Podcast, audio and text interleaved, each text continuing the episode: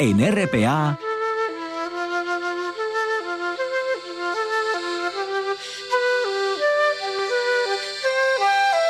Noche tras noche.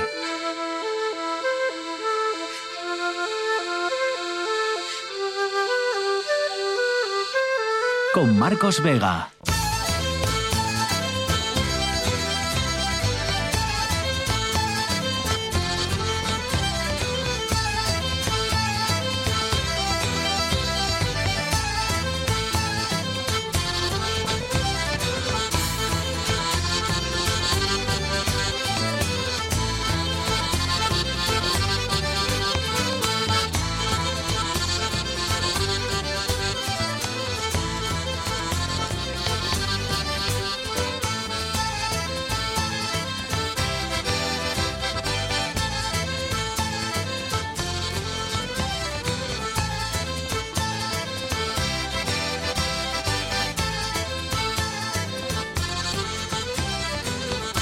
Buenas noches, bienvenidos al espectáculo de la radio. Son tres parroquias de Villaviciosa, Arroes, Peón y Candanal y hoy se han llevado, como ya sabrán, el premio al pueblo ejemplar de este año 2023. Así que el 21 de octubre pasará por ahí la familia real. Juan Lorenzo está al frente de la parte técnica, con Luis Allende en producción. Estos son, esto es Asturias y estas son, recuerden, las maneras que tienen de ponerse en contacto con nosotros a través del Facebook de Noche tras Noche, Noche tras Noche Espacio RPA, o en el Twitter, arroba NTN RPA. Este está siendo un lunes muy poco lunes en el Valle de Peón, es decir, en Peón y en Candanal, y en Arroes, donde, como les venimos contando durante todo este lunes, ha corrido la sidra y han sonado los voladores. Esas tres parroquias de Villaviciosa suman poco más de mil vecinos mil vecinos que desde hoy y ya son premio al pueblo ejemplar, se han impuesto a los otros 25 aspirantes. Bueno, según el jurado de los premios Princesa, se han impuesto por haber conservado una economía diversificada a partir de los recursos locales, que a su vez todo eso les ha permitido recuperar su base social en los últimos años, es decir, crecer en población y sobre todo rejuveneciendo su población. ¿no? Así que el esfuerzo de tres pueblos, de tres parroquias unidas, que ya tiene su recompensa, enhorabuena a todos los vecinos y a disfrutarlo. Luego, a partir de las nueve y media, más o menos, cuando abramos nuestro relevo, hablaremos con alguno de los vecinos de esas tres parroquias y les preguntaremos, bueno, pues si, si queda sidra en Villaviciosa, ¿no? Ya se la han bebido toda. Eso sucede el día en el que hemos sabido que casi la mitad del terreno que arrasó el fuego en España en lo que va de año, casi la mitad, se quemó en los incendios que sufrimos aquí en Asturias. Ni Tenerife, ni Cáceres, ni Andalucía. Hasta la fecha se han registrado en España 17 grandes incendios forestales, que son los que superan, los grandes incendios son los que superan las 500 hectáreas de superficie arrasada. Nueve de ellos, nueve de esos 17 grandes incendios, fueron aquí en Asturias. Todo eso nos recuerda, ¿verdad? Y nos hace mirar con perspectiva la verdadera dimensión de aquellas oleadas que sucedieron entre finales de marzo y principios de abril de este año, con el Concejo de Valdés como uno de los más afectados por aquellos incendios. Y por último, otra cosa que también hemos sabido hoy es que Asturias ha sido uno de los lugares donde más ha subido los, han subido los carburantes. Solo se encarecieron más en Baleares, lo que nos coloca en la, como la comunidad autónoma de toda la península donde más cuesta llenar el depósito de gasolina o de lo que cada uno necesite para circular. Luis Allende, buenas noches. Buenas noches, Marcos. Cuéntanos, Luis, qué noticia no le ha interesado a nadie en Asturias este lunes. Irán utiliza inteligencia artificial para identificar y castigar a las mujeres que rechazan usar velo. Teherán está acudiendo a la inteligencia artificial o IA para endurecer su control sobre la ciudadanía. Según denuncia la ONG Article 19, las autoridades están utilizando cámaras de vigilancia con sistemas de reconocimiento facial que les permite identificar a las mujeres que no llevan puesto el velo. Así, la policía puede sancionarlas sin necesidad de intervenir directamente. Las protestas contra la ley del velo han sido las más graves que ha vivido el país desde 2019, cuando el alza en el precio de la gasolina incendió las calles. Más de 500 personas habrían muerto por los excesos policiales y otras tantas habrían sido condenadas a muerte. Además, su claro carácter feminista hizo que las manifestaciones diesen la vuelta al mundo, acentuando la presión sobre el régimen islámico. En 2015, Teherán creó una base de datos nacional donde se almacenan datos biométricos de la ciudadanía, como pueden ser su imprenta dactilar o su iris. Esta información es especialmente sensible, pues esas características físicas son únicas y permiten identificar perfectamente a los usuarios. Según Amnistía Internacional, son cada vez más las mujeres en Irán que reciben denuncias en casa por no haberse puesto el hijab mientras conducían, con foto incluida. Desde el 15 de abril se habrían mandado ya más de un millón de notificaciones. Teherán sigue engrasando su maquinaria de represión para tratar de amedrentar a los críticos. Es por eso que prepara la la aprobación de la Ley de Apoyo a la Cultura de la Castidad y el Hijab, un nuevo reglamento aún más draconiano que equipara el no llevar el velo con la desnudez y que lo sanciona con penas de, cárcel de hasta 5 años, además de otras penalizaciones como la confiscación del automóvil, deducciones del salario o la imposibilidad de acceder a servicios bancarios. El pasado 13 de agosto el Parlamento iraní aprobó que sea una comisión a puerta cerrada la que se encargue de llevarla adelante, evitando así el debate público. La ley también perseguirá a quienes aboguen desde las redes sociales por no llevar el velo. 5 sobre las 9. A esta hora ya saben que en RPA nos vamos a las nubes.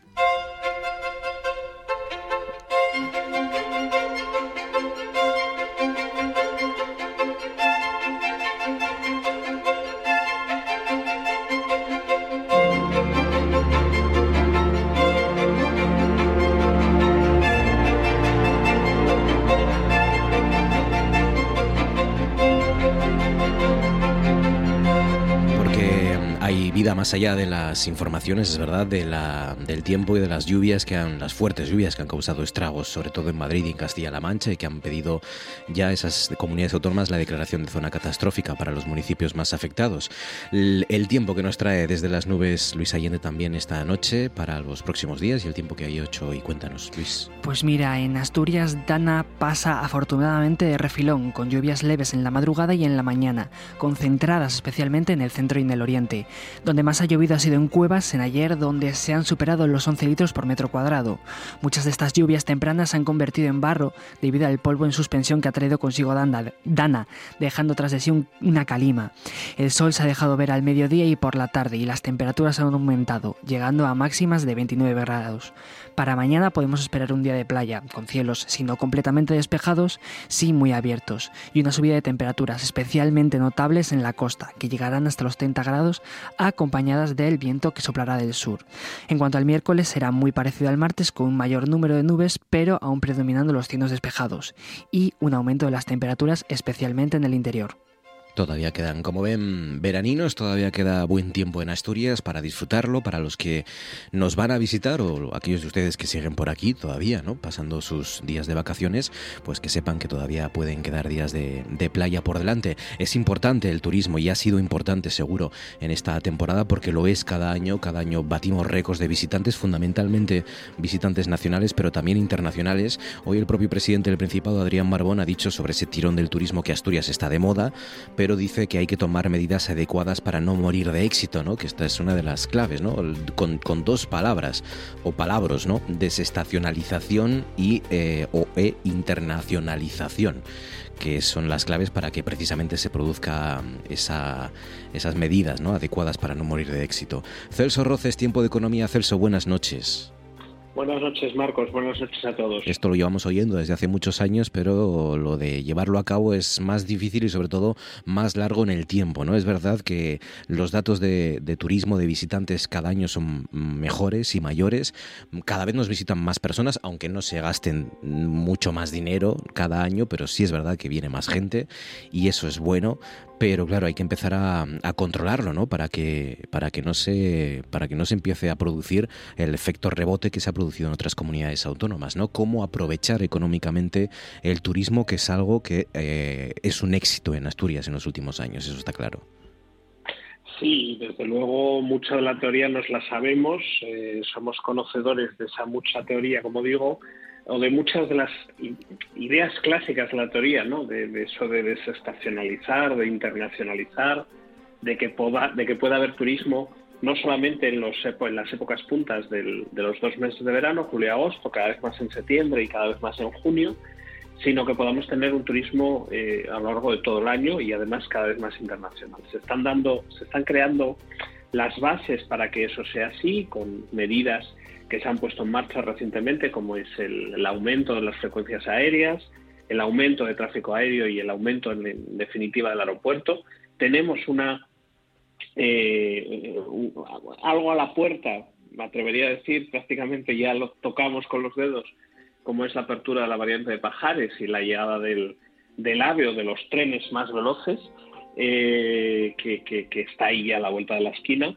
Y, por lo tanto tenemos herramientas y estamos en un momento muy, muy interesante para, hacer eso de lo que siempre hablamos, ¿no? de, que, de que podamos tener turismo a lo largo de, todo el año. Ojo, no vale turismo a cualquier precio, no vale cualquier tipo de turismo, no vale un turismo desmadrado y tenemos problemas ya eh, con las eh, viviendas de uso turístico y las viviendas vacacionales. Eh, tenemos mucho que hacer por delante eh, y lo, sobre todo lo que tenemos que tener claro es hacia dónde queremos ir, es decir, qué, queremos de turismo en Asturias, qué futuro para el turismo en Asturias queremos. ¿no? En definitiva, no solamente qué futuro para el turismo queremos, sino qué Asturias queremos para, para, el, para el presente y para el futuro. cuando, cuando hablamos de economía, fundamentalmente también hablamos de, de, empleo, ¿no? de que haya más gente que tenga buenos empleos, no, no empleos de calidad fundamentalmente. Eh, hoy hemos sabido también, hemos conocido los datos de, de, empleo y paro del mes de agosto en Asturias, el menor nivel de paro en un mes de agosto desde 2008. ¿no? Parece que por ahí, eh, poco a poco, no vamos mm, entre seguramente entre los que se marchan, ¿no? y pero los que están aquí, pues poco a poco vamos eh, mejorando esas, esas cifras que siguen siendo en, España y en Asturias eh, muchas veces insoportables, inadmisibles, ¿no? Pero bueno, poco a poco parece que se van mejorando. Sí, entre esas llamadas leyendas urbanas y bueno, pues aquello todo que nos trajo hace, hace una década aproximadamente, ¿no? Pero eh, en definitiva, al final estamos creando empleo y estamos creando empleo vinculado mucho de ello al turismo y vinculado mucho de ello sobre todo al sector servicios. Es decir, la economía asturiana ha cambiado por completo en los últimos 30 años de una economía centrada en la agricultura y la ganadería, sector primario, en la industria. Eh, eh, hemos pasado a un claramente sector servicios y de hecho los datos ahí los tenemos y, hace poco además hablábamos de ello, Marcos, de que eh, la economía asturiana es que ha cambiado por completo de, de tener los empleos que teníamos en la minería y en la siderurgia a pasar a que nuestro principal eh, foco de, empleo sea el sector servicios y mucho de esos sector servicios vinculado al, turismo ¿no? y a la hostelería y a la hotelería. Eh, es que, no, ya digo, cuando hablamos de qué, qué, futuro queremos para el turismo, me atrevería a decir que, que deberíamos hablar de qué futuro queremos para esta región llamada Asturias, ¿no? porque es que es eh, prácticamente eh, fundamental de, aquellos que hace 40 años eh, diseñaron aquella campaña de, Asturias Paraíso Natural que, hemos conservado como lema hasta ahora y que está en juego pues el, seguir siendo un paraíso natural y que Asturias sea un referente en cuanto a turismo, no solamente en cuanto a turismo en general, sino en cuanto a empleo vinculado a turismo que además permite, tiene algunas ventajas que es que permite fijar población en, el medio rural, ¿no? que es algo fundamental para evitar el despoblamiento, que es otro de los grandes retos que tenemos en Asturias. Hay, algún oyente se estará preguntando, pero ¿cómo no vais a hablar de inflación? En, que es el, tema estrella ¿no? desde hace ya meses en la parte de economía de los lunes. Bueno, bueno pues sí, venga, vamos a darle unos minutinos pocos, pero unos minutinos a la inflación, porque parece que este curso de nuevo y esta próxima temporada, Celso, vamos a seguir hablando del alza de los precios, ¿no? Nada que la gente que vaya a hacer la compra no haya comprobado en sus carnes, pero es verdad que, mm, que parece, eh, siempre es un problema y un proceso muy complejo, ¿no? Mm, pero es verdad que esa mm, subida agresiva de tipos de interés no sé si está teniendo la efectividad que pensaban los, los bancos centrales, ¿no?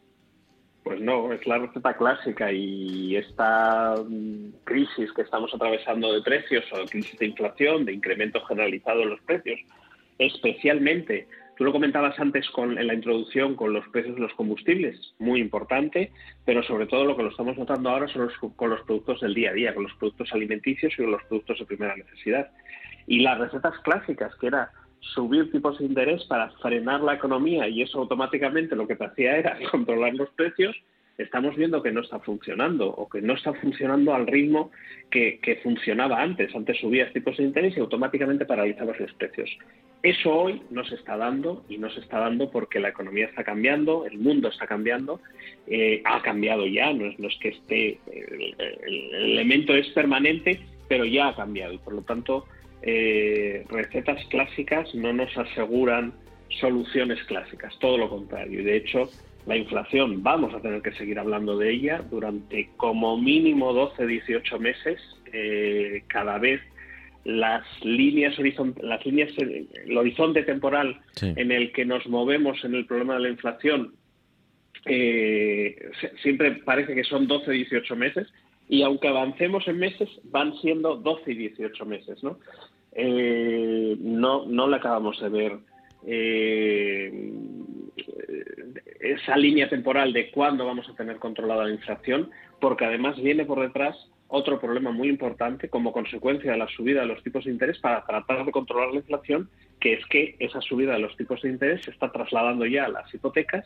y lo que está haciendo es eh, incrementando los problemas de las familias con hipoteca, con, un préstamo hipotecario, que es que no llegan a final de mes. Y no llegan a final de mes porque vamos a ver eh, aumentos muy importantes en las cuotas eh, que mensualmente pagamos por, por, nuestras hipotecas. ¿no? Y por lo tanto, eh, no solamente en los de las hipotecas, sino también al final se traslada a créditos al consumo, vas a comprar un coche, vas a pagar las vacaciones, que ahora financiamos también las vacaciones, pues eh, al final eso nos, nos es más caro porque suben los tipos de interés y por lo tanto pues eh, los círculos que llamo yo de la economía, que cuando va bien todo hace que vaya bien y cuando va mal todo hace que vaya mal.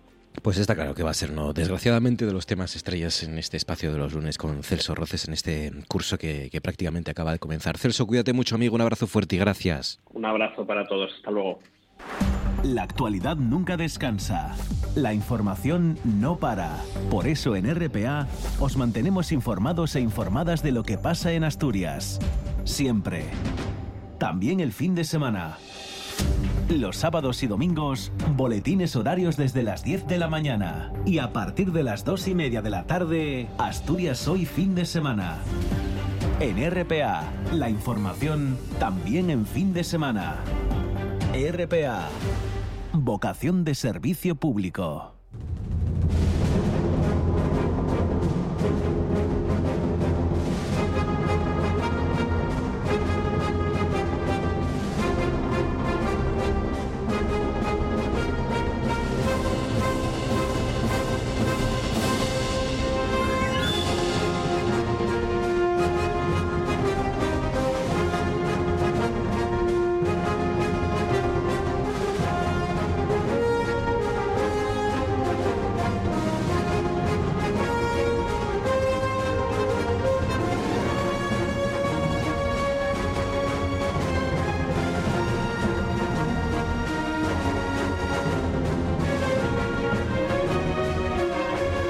17 sobre las 9, tiempo para la historia, tiempo para charlar con nuestro medievalista de cabecera, investigador, profesor de historia medieval, Álvaro Solano. Álvaro, buenas noches. Muy buenas noches, Marcos. ¿Qué tal? ¿Qué tal Muy bien. ¿Tú qué tal, Álvaro? ¿Bien? ¿Sí? ¿El verano bien? Bien, bien. Ya con mentalidad de reinicio. Sí, no me digas. Pero, Hombre, claro. Pero si vosotros hasta octubre nada, ¿no? ¿O qué? que va, la semana que viene ya empieza. No me digas. Sí, sí, Bolonia trae muchas novedades, entre ellas que tú y yo empezábamos, y no somos tan mayores, en octubre y a veces pasa el pilar. Pero no, no. Ahora se deja pasar la Santina y poco más. Sí, sí, sí. sí. San eh, Mateo ya en clase. Es verdad, sí, sí, es verdad. Ya hace, ya, hace algunos añinos que, que, los profesores me comentáis aquí las, las caritas de los alumnos de, durante San Mateo, ¿no? Que por lo que sea, digamos que hay más bostezos, ¿no? Hay más ojeras. Claro, no se acusa a nadie, no se acusa a nadie de nada en concreto. Sí, sí. Oye, em, que sepas que que sepas que me he agenciado con los clamores de la tierra, que no lo había leído. Ah. Muy bien. Todavía no me he dado tiempo a leerlo porque estoy ahora inmerso. Yo cuando cojo un tema así, me, me, casi es obsesivo. Estoy con el tema de, la, de las consecuencias de la bomba de Hiroshima eh, y de Nagasaki. Sí, pues después, después de ver Oppenheimer, eh, una de las cosas con las que me quedé desde el punto de vista histórico, si quieres, eh, y, de, y, de, información, porque bueno, desde el punto de vista creativo y, artístico, pues evidentemente la película es una, una pasada, está muy bien. Pero me quedé más con, que es otra cosa que tampoco cuenta la película, con eso, las consecuencias, ¿no? Eh, que lo comentábamos todavía, fíjate, el viernes pasado, ¿no? Hasta qué punto es eh, influyente la, colonización cultural ah, estadounidense que mm, prácticamente en nuestra cabeza no tenemos, ¿no? La, crudeza de las imágenes que si tenemos de otros conflictos y de otros hechos históricos, como puede ser el Holocausto o como puede ser la, la propia Segunda Guerra Mundial, sí que tenemos esas imágenes cruentas en nuestra cabeza, pero de las consecuencias de la bomba atómica no, tenemos el hongo aséptico y poco más, ¿no? Sí, incluso yo te diría casi que de la guerra del Pacífico, lo que es todo el frente del Pacífico, eh, en general es una visión muy muy casi paradisiaca, no te voy a decir eh, buena, pero eh, hay muy poco producto audiovisual, yo creo, sobre, la, sobre el, frente, el frente del Pacífico. La clásica del puente sobre el río Kwai y poco más, casi, ¿no? Cuando no ya cosas un poco más casi de, broma, tipo Operación Pacífico, precisamente. Sí, está también esto, la delgada línea roja, pero eh, como siempre está en Simal, que es más poético. Eh, eh, pues sí, bueno, es Guadalcanal, creo recordar, ¿no? Ah, es verdad, pero, es Guadalcanal, sí. Pero también es todo como mucho más poético y, hay imágenes hermosas. Sí, juegan mucho con el paisaje, tal. En cambio, tú vas a un, un, cualquier guerra del frente europeo y esas sí que tienen algunas más limpias, pero otras con mucha crudeza, desde la mm. serie de Hermanos de Sangre, que tiene su correlato del Pacífico, pero que incluso la comparación es odiosa, o sea, no, no resiste. Sí, sí. Pues ahí estoy. Ahí estoy con, pues con lecturas sobre las consecuencias. Mira, yo cuando, cuando vi Oppenheimer releí un porque es otra perspectiva ya que estás con ello no es lo mismo pero a mí me encantó mucho hace muchos años un libro que se llama Los cañones de agosto que ah. va sobre la Primera Guerra Mundial en realidad pero que eh, cuando vi Oppenheimer y todo lo, bueno, la idea de que no se esperaba la que montó, por así decir, ¿no? Me recordó mucho ese libro y lo releí este verano, Los cañones de agosto, que habla de cómo en la Primera Guerra no se pensaba en lo complicado que iba a ser la, Primera Guerra Mundial y cómo fue un desastre. Luego no aprendimos. tuvimos la segunda, ¿no? Y esperemos que no haya tercera. Yo, yo, yo he leído, bueno, de, este Cuadernos de Hiroshima de Kenzaburo Oe, del Premio Nobel de, Literatura Kenzaburo Oe, el japonés. Cuadernos de Hiroshima, que es verdad que es, es una, son una serie de reportajes, muchos de ellos ya están desfasados porque fueron en su época y... pues me lo apunto porque no pero lo conocía sobre todo, sobre todo, yo recomendaría para conocer eh, eh, los efectos directos de la bomba de Hiroshima el, el, el libro, un reportaje que hizo John Hersey que se llama Hiroshima de un periodista norteamericano que hizo, creo recordar que para, no sé si para el New York Times o para el New Yorker, escribió una serie de reportajes desde allí, desde Hiroshima. Eh, John Hersey, escrito H-E-R-S-E-Y, Hiroshima, es, es, para mí es la mejor obra eh, que, al menos yo conozco de los, del infierno que provocó la, bomba atómica en efectos directos e, e, indirectos sobre la población civil y sobre cientos de miles de inocentes. Es, es de una crudeza y de una... Eh, es puro periodismo, vamos, es un reportaje puramente periodístico, pero está muy bien. Y hablamos de todo esto porque yo te había hecho un encargo. Yo te había hecho un encargo, que es precisamente hablar de novelas o ensayos, lo que a ti te pareciera, históricos que, que pudiera ser interesante, ¿no? Sí, no, yo creo que, fíjate, mm, siempre que saliendo un poco también del mundo asturiano, español, eh, yo la, hay dos novelas de temática medieval que a mí me encantan, que creo que son muy muy recomendables. Quizá ahora ya empieza el curso y se pueden leer casi mejor que en verano, porque son novelas quizá un poco más em, lentas en ese sentido y no, no te cogen, no te captan para leer en la playa, ¿no? Como quien dice. Pero es una más moderna y una mm, decimonónica, para variar, ¿no? Vale. Por ejemplo, em, hay una de. La más moderna se llama El bosque de la larga espera, de Gela S. Hase, con doble A, H-A-A-S-E, que es maravillosa. Esto, además es un mundo muy, normalmente nos es muy desconocido, incluso a los historiadores, porque es sobre Borgoña sobre ese reino que estaba a medio camino entre Francia, Alemania, Italia, pero que a finales de la Edad Media desaparece y queda subsumido en prácticamente entera dentro de, Francia. Entonces, como no ha tenido desarrollo moderno, no ha tenido luego un país que se llame Borgoña, sino que es Francia, y sabemos que los franceses además hicieron toda una labor de francesización de toda esa zona, y se puede llamar así, pues es un mundo muy mucho más desconocido. Sí, y, es un libro que, que bueno, es, es, muy histórico, muy, muy exacto, pero muy bien novelado. Eh, yo, vamos, lo confieso, lo he leído en traducción, no lo he leído en el original, pero además muy bien escrito. Ah, qué guay. El bosque, de, la, el bosque, de, la, larga, espera. Tiene un arranque un poco lento. Yo, si, si alguien va a tirar con él, que, que mm, le dé una oportunidad más allá de las primeras 30 o 40 páginas. Porque es un arranque un poco lento, pero luego, luego creo que es muy, muy interesante. El bosque de la larga espera de Gela S. Haase, escrito H-A-A-S-E. Vale. Eso es. ¿Otra? Y luego por, por eh, de algún modo eh, salir hasta a ese mundo de novela decimonónica histórica del siglo XIX, también medieval, yo a mí siempre me gustó mucho y además cambiamos también de país. Eh, un, un, libro bastante largo de Edward George Bulwer Lytton, que es el autor, por ejemplo, de Los últimos días de Pompeya, pero que tiene un libro sobre la Edad Media que se llama El último de los varones, que te explica o explica muy bien y muy novelado, muy interesante y además muy realista, nada de, de esa novela decimonónica maleja, folletinesca, vamos, maleja de, desde el punto de vista de, exactitud histórica, ¿no? Folletinesca de, capa y espada, que también tiene sus duelos y sus tal, pero no tiene sus magos, sus, sus dragones casi, que se llama El último de los varones y que va sobre ese periodo entre la guerra de los cien años y la guerra de las dos rosas en Inglaterra, en el cual la nobleza pasa de ser quienes manejan al rey a ser segundones, que va a ser luego la monarquía Tudor y va a encarrilar muy bien a la nobleza, ¿no? Bajo su poder. O sea, es el, paso de una monarquía, de un poder mm, medieval de herencia feudal a el, ya un Estado nacional inglés controlado por la monarquía tendiente, tendente hacia el absolutismo. Qué bien. El último de los varones. Maravilloso. Vale, vale, vale, pues me lo apunto también, de Edward George Bulwer eh, Lytton. Lytton, sí. L-I-T-T-O-N, el último de los varones. Pues muy bien. Que hombre, también de Bulwer Lytton es maravilloso en los últimos días de Pompeya, que ya no es medieval, lógicamente, pero bueno, tiene una película horripilante de hace unos años, pero, es muy bueno el libro.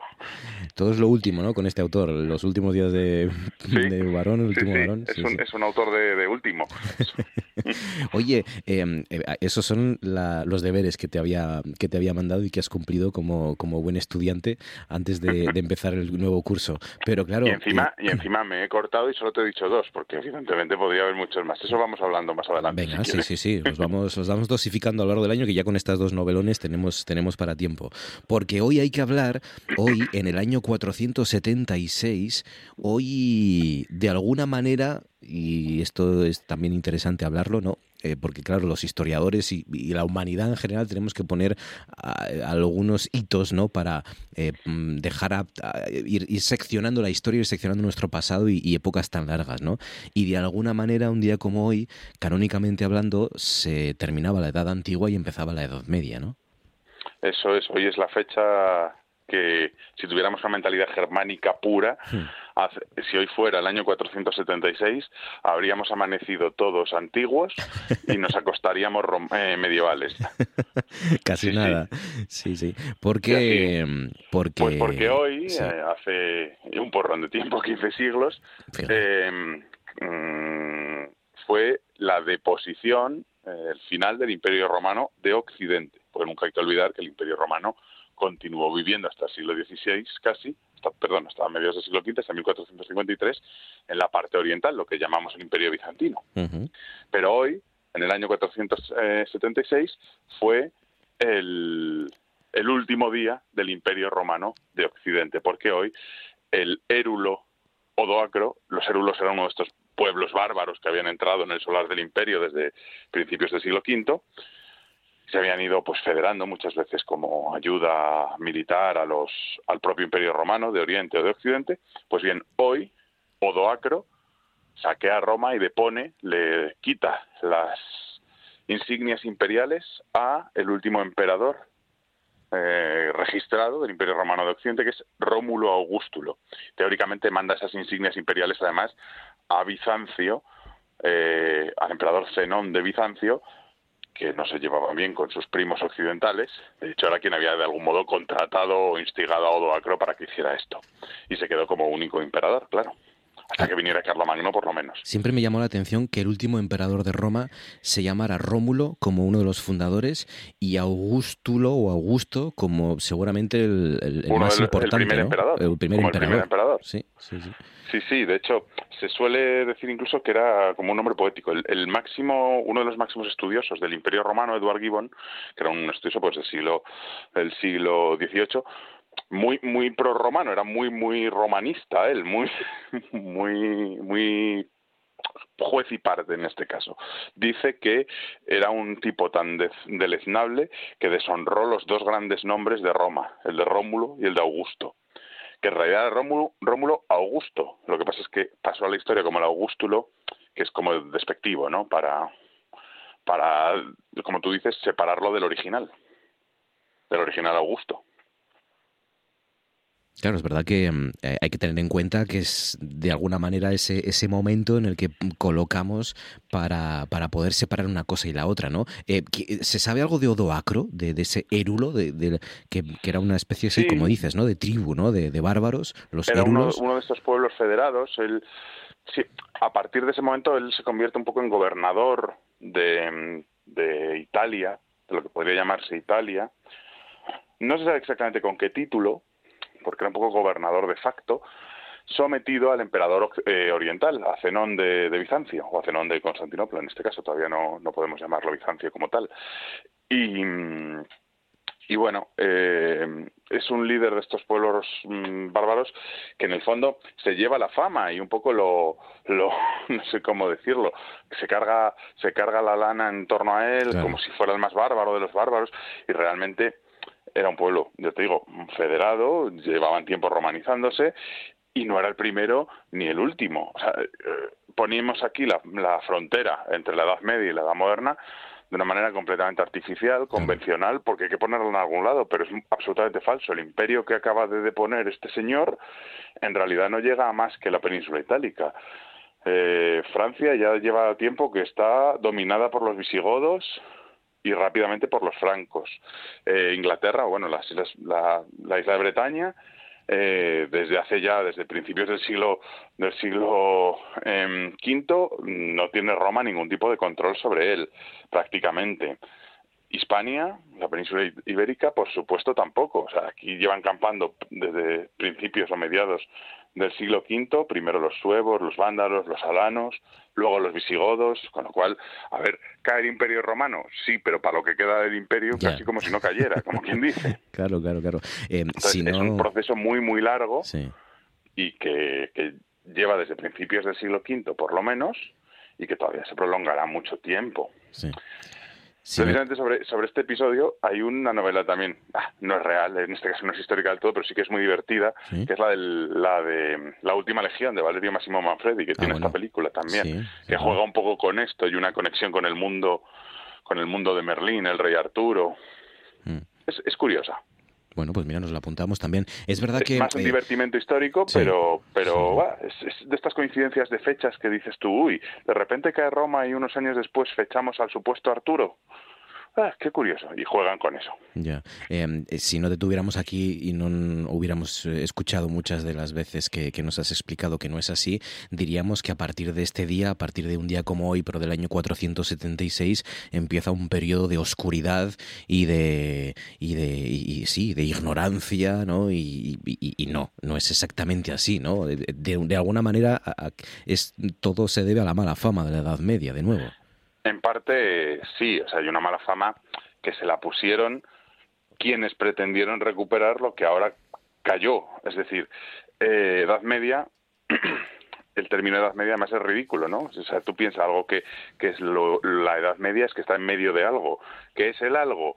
Pues la brillantez de la Edad Antigua, y la brillantez que se pretende, brillantez antigua que siempre se identifica con Roma o con el mundo greco-romano como mucho, en estas mentalidades, quiero decir, y la nueva mm, brillantez que será el renacimiento de ese mundo griego, de ese mundo romano. Entonces, los primeros humanistas del siglo XV, del siglo XVI, los primeros renacentistas, cargaron contra la Edad Media y ya desde el principio el concepto nació como si fueran todo además diez siglos de barbarie absoluta, diez siglos de oscuridad, de superstición. Ellos tenían muy presentes, muy presentes los últimos 50, 100 años, con las crisis, las guerras, o sea, justo el siglo XIV, principios del XV, es un desastre entre la peste, eh, las malas cosechas, el cambio climático que hubo en esos momentos, las guerras, es el momento de las grandes guerras internacionales. La guerra de los 100 años em, comenzábamos hoy hablando de la Segunda Guerra Mundial, ¿no? Pues es casi un ensayo, porque participa toda Europa, toda la mundialidad de ese momento. Es una especie de guerra de 100 años, evidentemente 116 exactamente, pero en lo que, que luego tiene como episodios nacionales, guerra civil castellana, guerra civil inglesa, guerra y bueno, tiene ese, ese, esa mala fama, entre otras cosas, porque los que empiezan a hablar de Edad Media recuerdan esos dos últimos siglos y lo aplican como si Odoacro ya hubiera impuesto ese sistema. Y anda que no hubo cambios, que hubo cosas buenas y malas, por supuesto, pero ya dentro de la Edad Media no podemos comparar el siglo IV, pues, perdón, el siglo V desde Odoacro con el siglo X, con el siglo XV, con el siglo XII. Exacto. Es que tendemos a, crear en nuestra cabeza una amalgama y un pastiche con, toda la Edad Media cuando es que es un periodo tan grande, ¿no? tan, tan enorme que, de, que, implica tantas cosas tan complejo que, bueno, eh, tenemos una imagen muy equivocada y es uno de los grandes periodos por conocer seguramente. Así que para eso está aquí nuestro medievalista Álvaro Solano. Recuerden un día como hoy de año 476, Odoacro, el érulo Odoacro, ocupaba Roma, deponía al último emperador romano Rómulo Augustulo y de alguna manera ahí colocamos el fin de la Edad Antigua y de alguna manera el comienzo de la Edad Media. Así que todo eso nos ha, nos ha servido para hablar y charlar con Álvaro Solano. Álvaro, un abrazo fuerte, amigo, gracias como siempre. Un abrazo a vosotros, Marcos. Un abrazo. Hasta luego. Crespo Martínez, reina del Festival de la Manzana de Villaviciosa es la primera mujer ingeniero agrónomo de Asturias.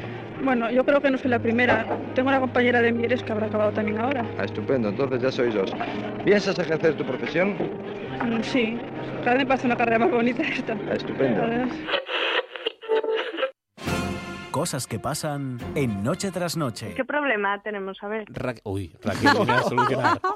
Raquel dice, a ver, ¿qué pasa aquí? Raquel, eh, Cristian dice que vas a cantar en exclusiva la canción de la serie que escondemos hoy.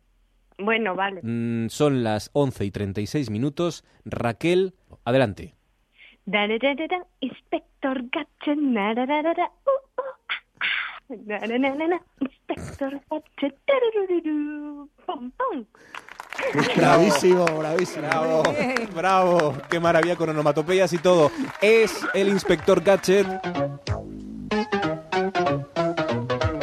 El aquí va la. El la.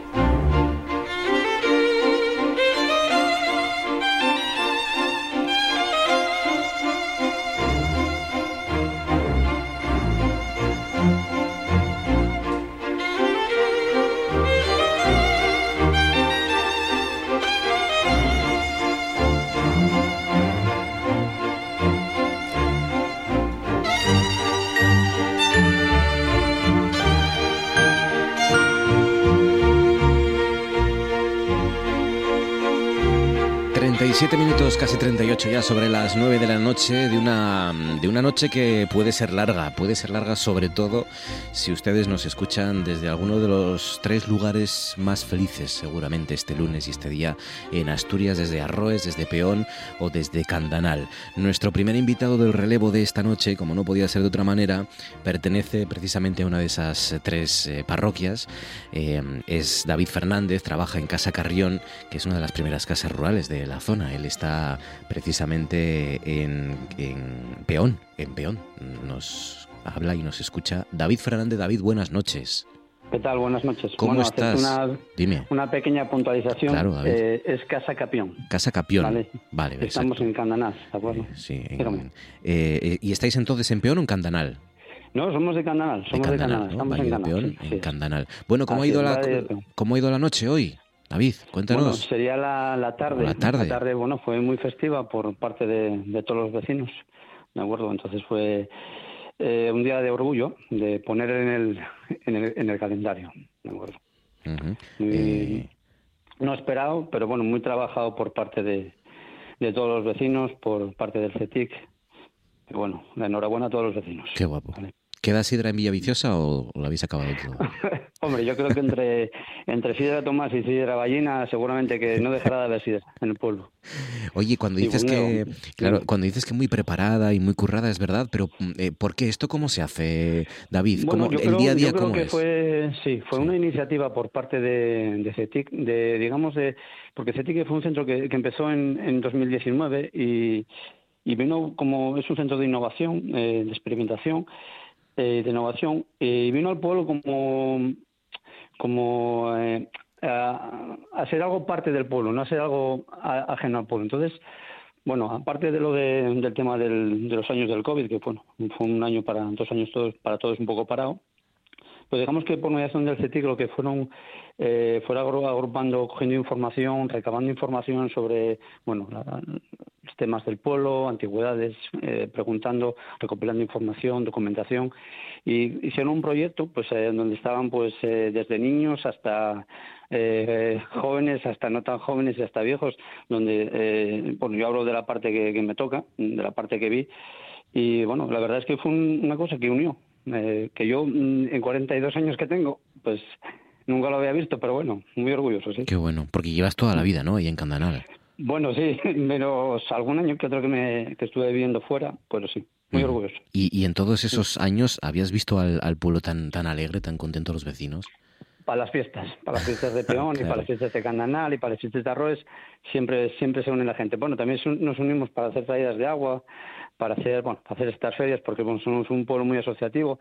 Ya empezó la asociación de, vecinos, el Valle, ya empezó hace muchos años eh, una asociación de ganaderos, eh, que bueno, que el, que el Show Ballena en su, en su día me comentó cómo había sido la historia. Bueno, la verdad que muy bonito, sí. No me extraña, no me extraña. La verdad es que es emocionante siempre porque es seguramente el premio, pasan los años y yo creo que sigue siendo el premio más entrañable, el más hermoso, el premio Princesa, porque pueden venir aquí grandes artistas, grandes científicos, pero al final eh, ese día en el que varios vecinos de, de un pueblo de Asturias o de varios o de tres parroquias como en este caso, Los pues, vecinos. es muy emocionante porque es, efectivamente es la lucha de los vecinos. Oye, ¿y esto, y esto qué, qué- cuáles son las expectativas, David?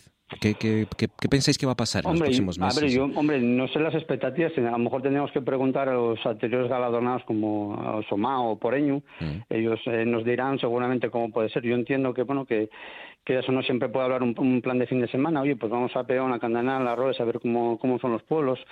Eh, no sé, eso puede traer, pues eso, pues oye, pues que puedes ir a tomar un gulín de sidra de Tomás o de Ballina, que puedes ir a comer al Fresno, que puedes ir al Pepito, y bueno, y, y como temas de, de alojamiento, pues que se queden también o, en los tres, en Casa Capión, o en Casa Canor, o, o en el Madriñero, también, también puede ser. Entonces, bueno, creo que económicamente pues va a incentivar, digamos, lo que es la economía local, ¿vale? Claro, claro.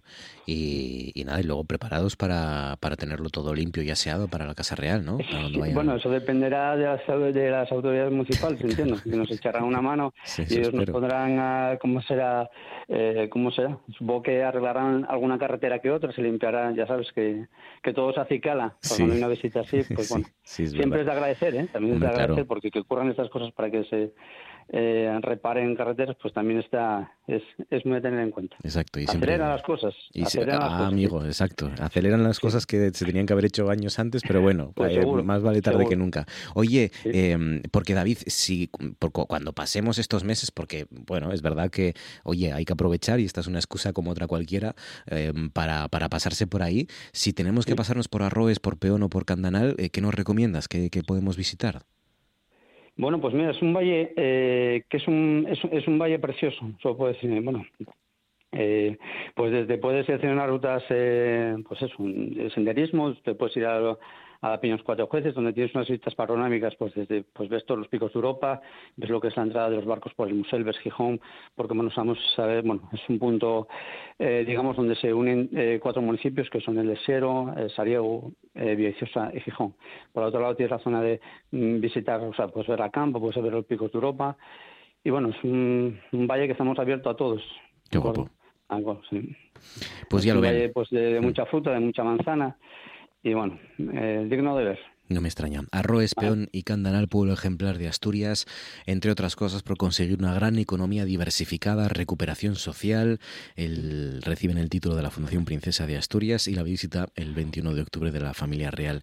Em, eh, eh, esto se ha notado ya para acabar, David, ¿no? Eh, ¿Hay más gente joven en, los, en las parroquias por ahí, en los pueblos, en las casas? Sí, así es, así es. A raíz de lo de que te comentaba el COVID, lo que se hizo fue aumentar la población y asentar, asentar la población, porque bueno, también estamos muy cerca de Gijón, estamos prácticamente a 20 minutos de Gijón, y esto quieras o no, pues te da la, libertad, la libertad de vivir en el campo, y bueno, si tienes que ir a trabajar como todos tenemos que ir a trabajar, pues te desplazas a Gijón o bueno. Pero bueno, con las comunicaciones que hay son 15, 20 minutos. Entonces, bueno, también es de agradecer eh, ver a la gente joven, ver a gente nueva en el pueblo, porque bueno, que eso no, si no los pueblos pues eh, decaen. Así es. Pues David Fernández de la Casa Rural Capión en Candanal, que, es uno de los vecinos que está contentísimo y que hoy ha sido un poco la voz de todos sus paisanos y paisanas. David, a disfrutarlo, porque os quedan meses de eso, de disfrutarlo, de, de, presumir y reivindicar vuestro pueblo y vuestras, y vuestras parroquias. Así que enhorabuena desde aquí, desde noche tras noche, amigo. Un abrazo fuerte. Pues muchas gracias. A disfrutarlo. Gracias. Gracias. Yolanda Vázquez, buenas noches. Hola, buenas noches. ¿Cómo estás, Yoli? ¿Qué tal? Buenas noches. Esta es una de las noches así más bonitas, ¿no? Es la de saludar a los vecinos de, del pueblo ejemplar, ¿no? Sigue siendo verdad. Eh, tú que has cubierto seguro un montón de premios princesa, el premio del pueblo ejemplar es el más guapo al final, ¿no? Yo, eh, hombre, es el más entrañable, yo creo, el que el que más nos nos pega en el corazoncito, ¿no? De los que estamos aquí, de los que entendemos los premios como algo universal, pero también como algo nuestro. Mm. Entonces, mm, creo que, que, sí, es una, es la fibra verde, ¿no? algo así, ¿no? la fibra sensible verde, eh, algo así, algo así. Por cierto, ¿conoces Arroes, Peón o Candanal? Conozco Arroes. Ah, conoces Arroes. Y conozco Peón. Candanal no. Vale, vale, vale. Ah. Pues, pues muy bien, pues ya, ya nos harás de guía entonces cuando vayamos por ahí, ¿no? Ya conoces dos de tres. Pues bueno, lo, lo, lo, poquito que puedo hacer de guía, que estoy segura de que, yo que sé, gente como humano conoce muchas más rutas o, o, mucha otra gente que ha llevado al programa que sabe mucho más que yo. Yo puedo saber algo de, de bueno, pues de la, un poquito de la zona oriental, pero tampoco te creas que que, que, como una especialista, ni bueno, menos. Grandas de Salime conoces, ¿no? Sí, sí, sí, Vale, porque te voy a llevar ahí, a Grandes de Salime, esta noche, porque vamos a visitar ah, la peluquería, la peluquería que regenta Cristian Soto, que es nuestro invitado de esta noche al, al relevo. Cristian, buenas noches. Hola, buenas noches. ¿Cómo estás, Cristian? ¿Qué tal? ¿Bien? Muy bien, ¿y vosotros? Muy bien, encantados de que nos cuentes cómo un joven emprendedor desde ahí, desde Grandas de Salime, eh, cambió la ganadería familiar por las tijeras, ¿no? Sí, un poquitín. Estuve con las dos cosas, pero sí, mm. cambié la ganadería. A ver, yo siempre tuve claro que me gustaba muchísimo la peluquería. desde los 16 años que estudié, lo tuve claro.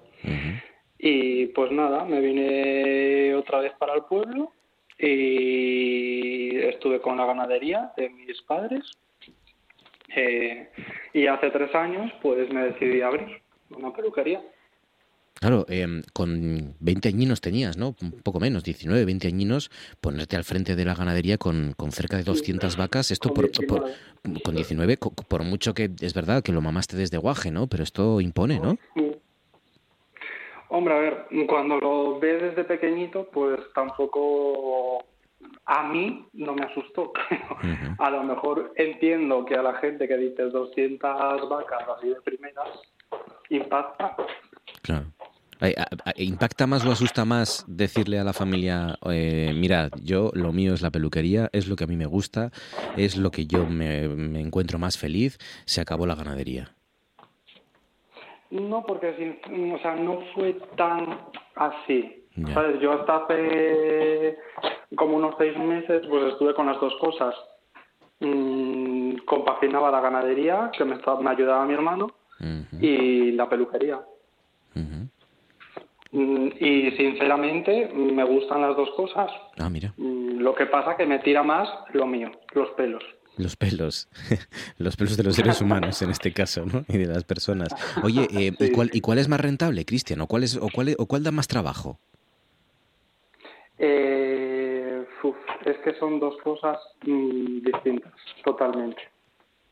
O sea, la ganadería mm, son muchas horas de trabajo, Mm. pero sí que es verdad que puedes disponer del tiempo un poco más como tú quieres. Y en la peluquería estás más atado a unos horarios, una, o sea, es mucho más cuadriculado en ese sentido. Porque una peluquería en Grandes de Salime tiene el mismo trabajo todo el año, o supongo que habrá épocas, ¿no? A lo mejor cuando vengan gente de fuera o así, ¿no? ¿O no? Aquí normalmente las épocas así más fuertes pues son desde finales de abril, principios de abril, hasta más o menos finales de septiembre, más o menos por ahí. Porque van turistas, van peregrinos también. Sí, sí, sí, nos coincide que tenemos el Camino de Santiago por aquí y la verdad que es una cosa que realmente me sorprende, mm, para un mogollón de gente del Camino de Santiago a, a la peluquería. Claro, e- e- es verdad que es raro, ¿no? Porque dices tú, bueno, a lo mejor espero hacer el camino de Santiago para parar en alguna peluquería, pero a lo mejor, bueno, a lo mejor por- lleva demasiado tiempo haciendo el camino. Sí, porque es que te encuentras gente que a lo mejor viene desde, no desde Oviedo, viene haciendo mogollón de, de kilómetros. Entonces, claro, tienen ya necesidad. Incluso gente que empieza, por ejemplo, en Oviedo, que pues desde cortarse el pelo hasta, me acuerdo una vez, una peregrina que traía el pelo rosa y pues también un tinte. Ah, mira, claro. La peregrina con el tinte del pelo rosa. Em, e- e- es verdad que em, es verdad que hace falta valentía y que hace falta eh, también saber lo que uno quiere, ¿no? Saber la vocación, pero, pero claro, eh, eh, se puede, ¿no? Se puede emprender, aunque sea en, en el medio rural, aunque sea en un pueblo, como es un pueblo grande como Grandas de Salime, pero, pero se puede, Cristian. ¿Qué- cu- ¿Cuáles fueron los, los problemas que te encontraste, los más graves? A ver, yo sinceramente mm, creo que para todo en la vida hay que tener ganas Ya. y empezar las cosas con ganas. Entonces yo ganas tenía. Problemas como tal, sinceramente, mm, mi mayor problema era el miedo. Ah, mira, me gusta. Pero problemas como tal, mm, no. Solo enfrentar el miedo, que da una cosa nueva, un cambio, pues para mí era lo- fue lo, lo peor, Pues sí. realmente. Pues me ha gustado esa, esa reflexión última, vencer el medio. El miedo muchas veces es el, el mayor obstáculo que tenemos. Cristian Soto, emprendedor en una peluquería en Grandas de Salime, que cambió la ganadería familiar poco a poco, pero la cambió por las tijeras después de marchar de, de su pueblo eh, a Gijón para formarse y, y muy joven además. Cristian, enhorabuena y gracias por contarnos tu historia. Un abrazo fuerte. Pues muchas gracias. Venga, hasta luego. Hasta luego.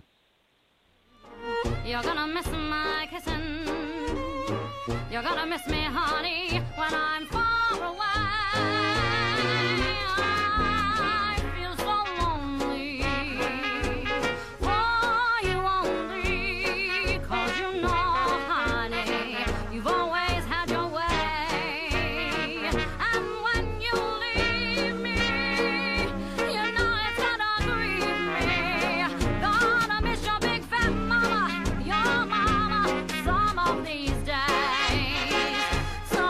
Jolly, es verdad que, fíjate, vencer el miedo, ¿eh? esa reflexión que nos contaba Cristian Soto, a veces Sí. es lo más difícil, lo que más nos cuesta, ¿no? Luego, pues lo otro es burocracia y echarle de horas y tiempo y asesorarte y tener a gente que te eche una mano, pero, pero qué difícil es vencer el miedo en este tipo de cosas, ¿eh? Tú lo sabes. Sí, sí, sí, sí. es, eh, al final, en, en las cosas que emprendes, son las cosas más personales, tanto en, en cualquier ámbito de la vida, no sé, es un poco lo que estabas comentando, ¿no? Con tú, en concreto tú. Eh, lo más difícil es barrer- bo- eh, franquear esa barrera emocional que tú te pones para hacer ciertas cosas, bueno, pues por, el, por lo que sea, y apostar por una por, por algo que crees que puede salir bien y quitar fantasmas.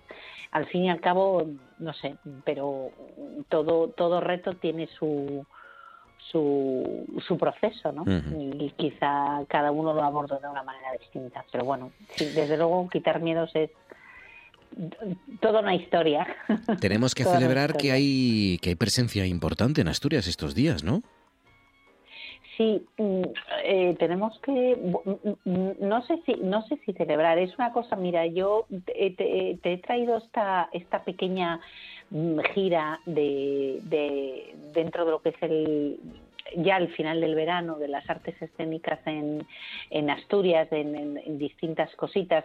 Esto sé, yo, yo sé que no sale en, ningún periódico, que queda muy, muy poco reflejado siquiera en las agendas de los, de los medios de comunicación. Pero mm, estos, días, estos días anda girando por diversas localidades asturianas u- integrantes eh, de una grandísima compañía de danza contemporánea como es, como, como es, vamos, y como, y como fue cuando la dirigía personalmente la, la- la bailarina y coreógrafa cubana Rosario Cárdenas.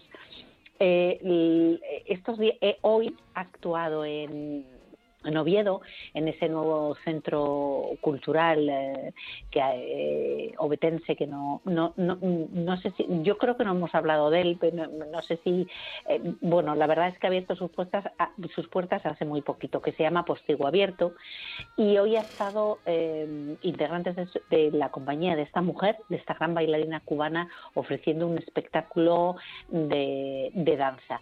Pero mañana, mañana, mm, por ejemplo, estará eh, estará en la en la felguera y luego pasará a Corbera eh, todo en esta misma en esta en estos en estos días ¿eh? después el sábado estará en la escuela de danza de Patricia Laruelo en Pola de Siero y bueno ha tocado ha, ha- querido hacer esta- eh, los integrantes de la compañía de esta mujer eh, es- están por aquí evidentemente invitados eh, las relaciones de Cuba y Asturias con respecto a la danza son muy especiales. Eso te- quizá mm, te lo puedo contar otro día. Pero están in- invitadas por la Asociación de Profesionales de la Danza de, de Asturias y de paso han hecho un- una pequeña mini gira. Pero mm, quizá, mm, o sea, si yo he traído esta, esta cuestión es para hablar de una mujer como Rosario Cárdenas, que parece que Sí. no, ¿Quién es? eh, esa mujer, eh, Marcos, o sea, Rosario Cárdenas mm, vivió y, y construyó su carrera. Y lo, lo- lo bonito del tema es que integrantes de su y herederos directos de su escuela están en Asturias. Vivió bajo el régimen de Fidel Castro, quiero decir, ella es una bailarina cubana de la Escuela Nacional de Danza de Cuba, nació en La Habana en el 53 y está en 1953, eh, del- o, o sea, quiero decir, eh, a la mitad del siglo XX pasado. Y esta, esta mujer es una eh, ha recibido numerosos premios entre entre entre otros el, el- la medalla el- la medalla del orden del caballero de las bellas artes de Francia que es una de las gran- de los grandes reconocimientos occidentales con respecto a lo que es las las, las artes en general esta mujer y por resumírtelo así muy muy brevemente eh, forja toda su, su carrera en base en función de dos cosas en la danza contemporánea basada en la combinator- en la teoría combinatoria de las matemáticas.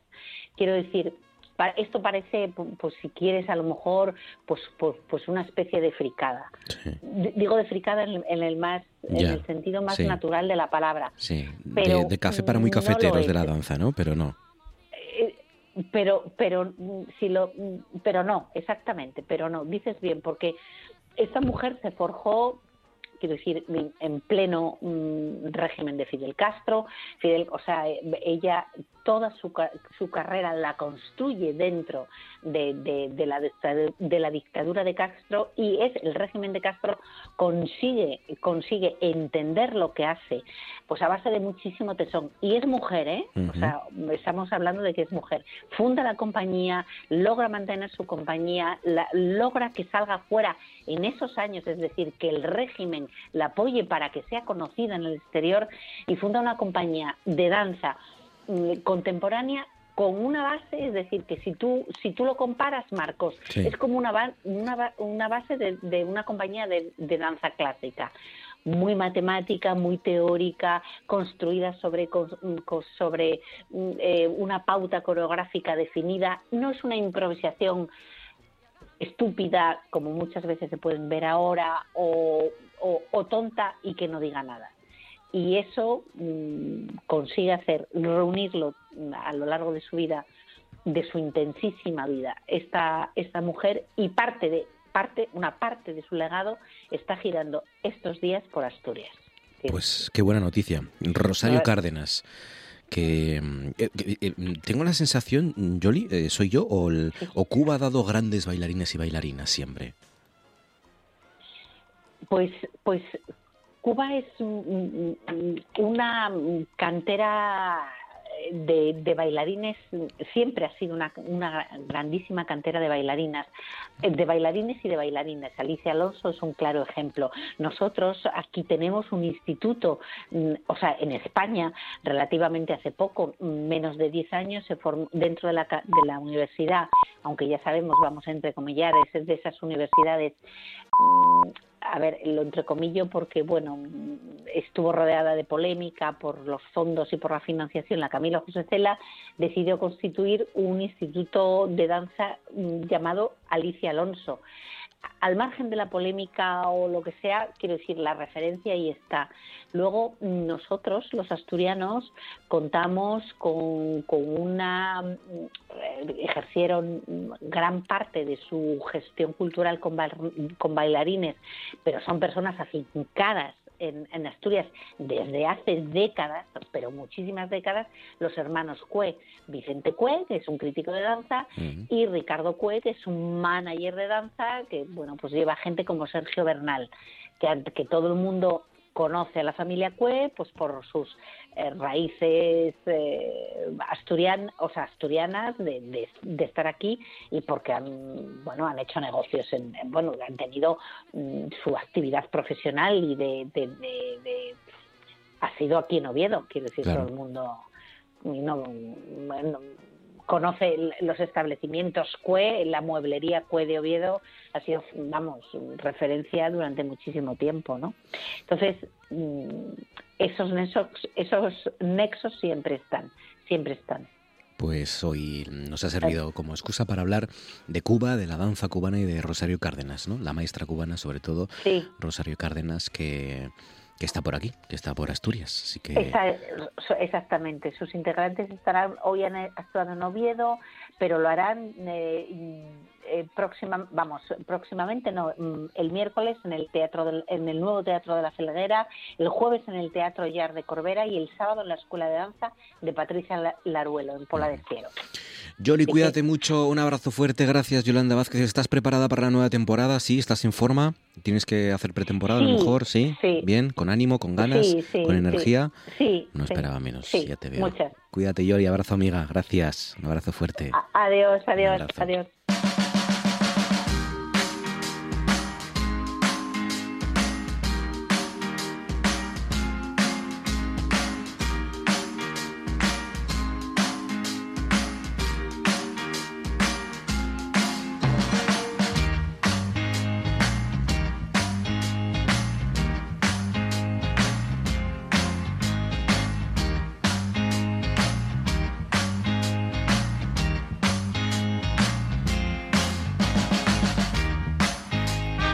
Minutos, casi tres sobre las diez. Es el momento de endulzar el relevo yéndonos a, a Ibias, donde ahí en la frontera entre Asturias y Galicia está nuestro productor de miel favorita, de miel Outurelos, Alberto Uría. Alberto, buenas noches.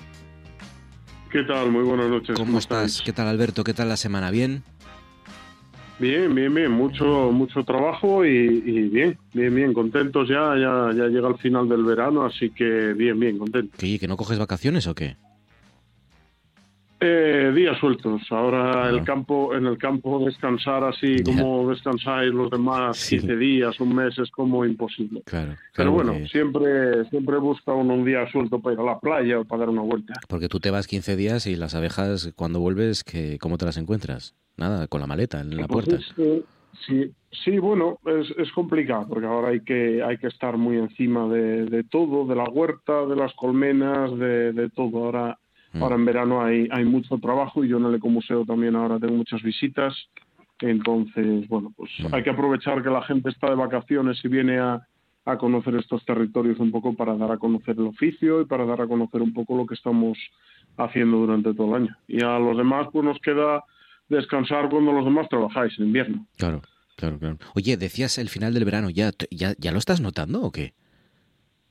Sí, yo creo, yo creo que lo estamos notando ya todos. Sí, ¿no? Uno, ya no hay esos golpes de calor ni, ni hay esas temperaturas tan intensas.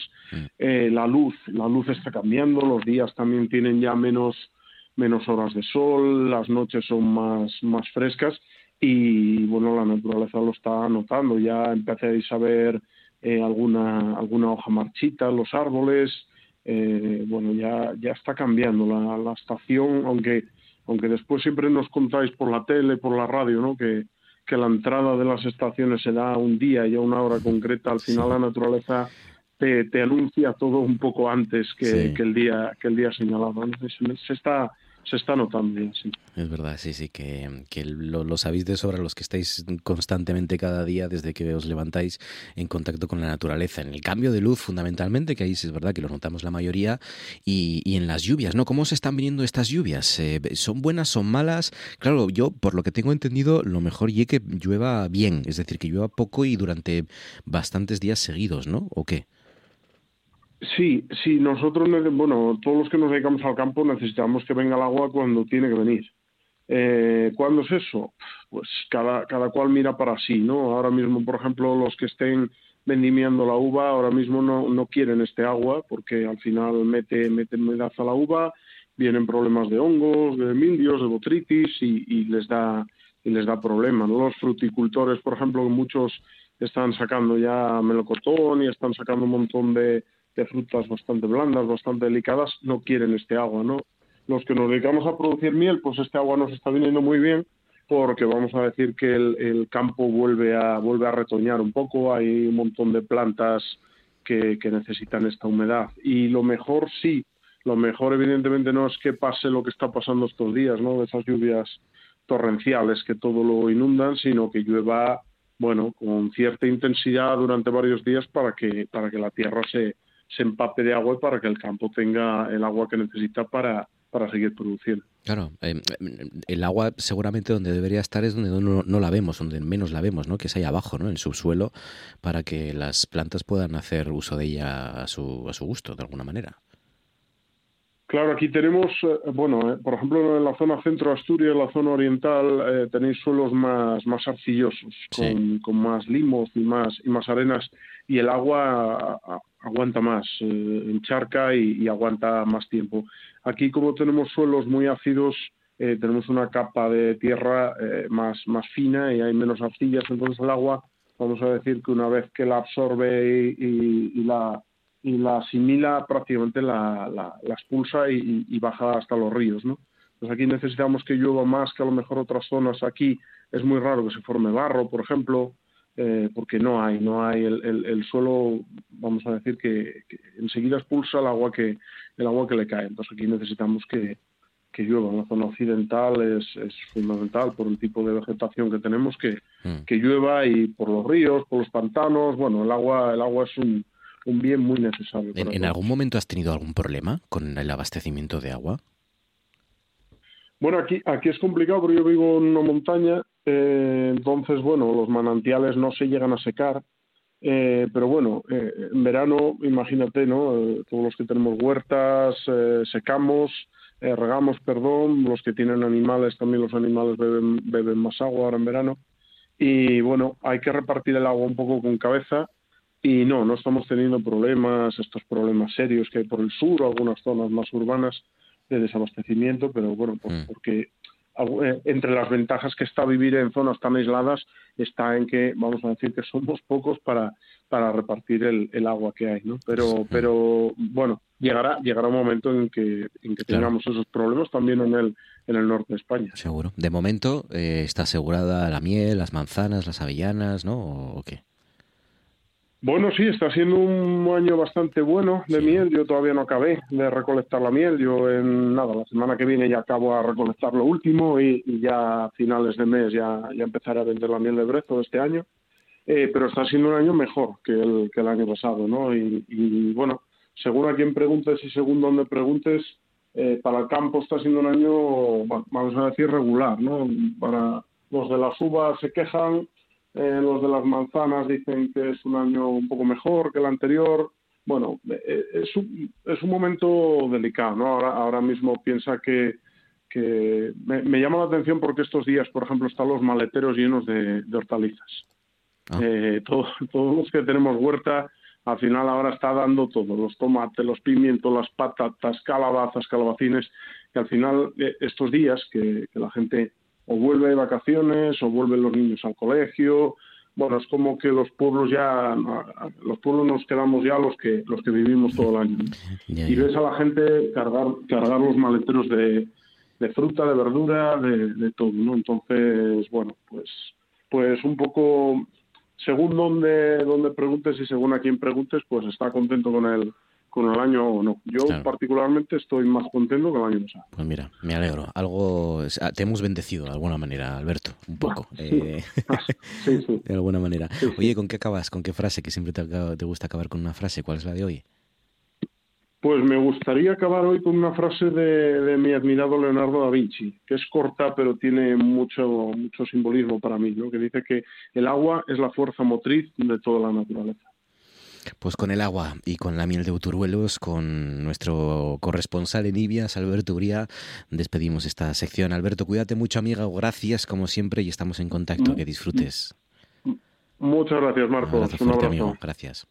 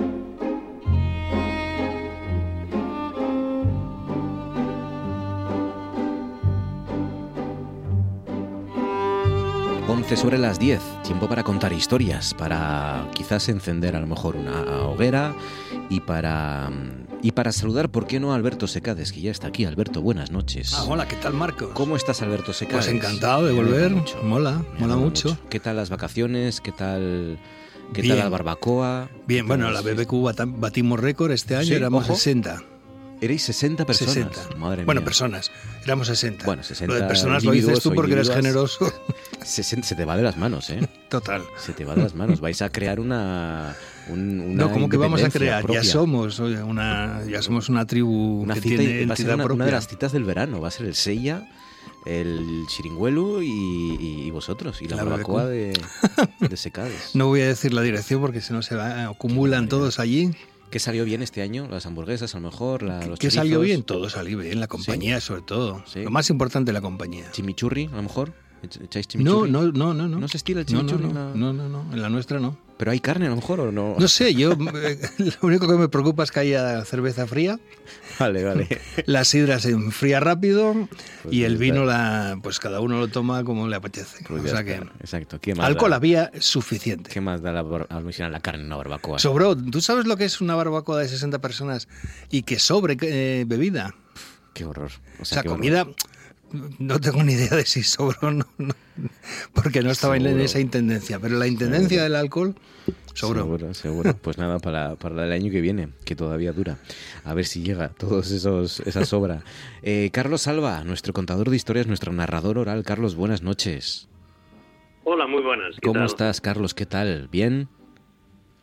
Yo bien, bien, un poco cansado porque empezamos hoy un proyecto nuevo No me digas, que habéis empezado hoy. y bien, pues mira, hoy empezamos un proyecto bueno que no estrenamos hasta mm, hasta dentro de dos meses y algo. Lo que pasa es que lo empezamos con mucha antelación. Empezamos a ensayar una obra teatral que se va a llamar Perendi y, mm, y que escribe, es una adaptación escénica de los de relatos de Emilio Rodríguez Cueto que igual hay oyentes que lo recuerdan porque Emilio Rodríguez Cueto tuvo 10 años escribiendo un relato semanal en asturiano en la Nueva España. Qué bueno. Nada menos. Entonces, bueno, seleccionamos unos cuantos y, y hacemos una, una obra que además, mm, como el año pasado, acuérdame que cuando empezamos la sección del año pasado estaba yo acabando en Madrid un curso en la Abadía, en el Teatro La Abadía, y, y de la. Abadía nos trajimos a... Sí, de la Abadía nos trajimos a Lidia Otón, que es una actriz muy conocida y muy vinculada ya al Teatro La Abadía, que va que va un poco a dirigirnos la parte más artística de la, la, la, la- la palabra, ¿no? Para el- ¿Cómo decir? Porque Emilio escribe muy bien, ¿no? Entonces, pues, ahí, um, y de una manera muy especial, con una atmósfera muy especial, entonces yo creo que va a quedar guapo. Qué Yo os bueno. avisaré cuando sea el estreno. Pues nada, el estreno de Perendi, de, basado en, una- en un texto de Emilio Rodríguez Cueto, próximamente, en los próximos meses, en los mejores teatros de Asturias. Qué bien, qué bien. Pues nada, ya, ya hablaremos contigo. Claro, eh, hoy ya habéis empezado los ensayos y, y habéis empezado Sí. el curso y de hecho tú llevas trabajando todo el verano, porque aquí lo- nos lo has ido contando, o sea que no me extraña que estés agotado, Ujú. claro. Sí, sí, y mm, por eso, entre eso y, y luego una cosa que me dijo mm, Luis, el locutor, Sí. el, el que te, el que te sustituyó, chaval que te sustituyó este verano, muy muy bien, además, Sí. ¿eh?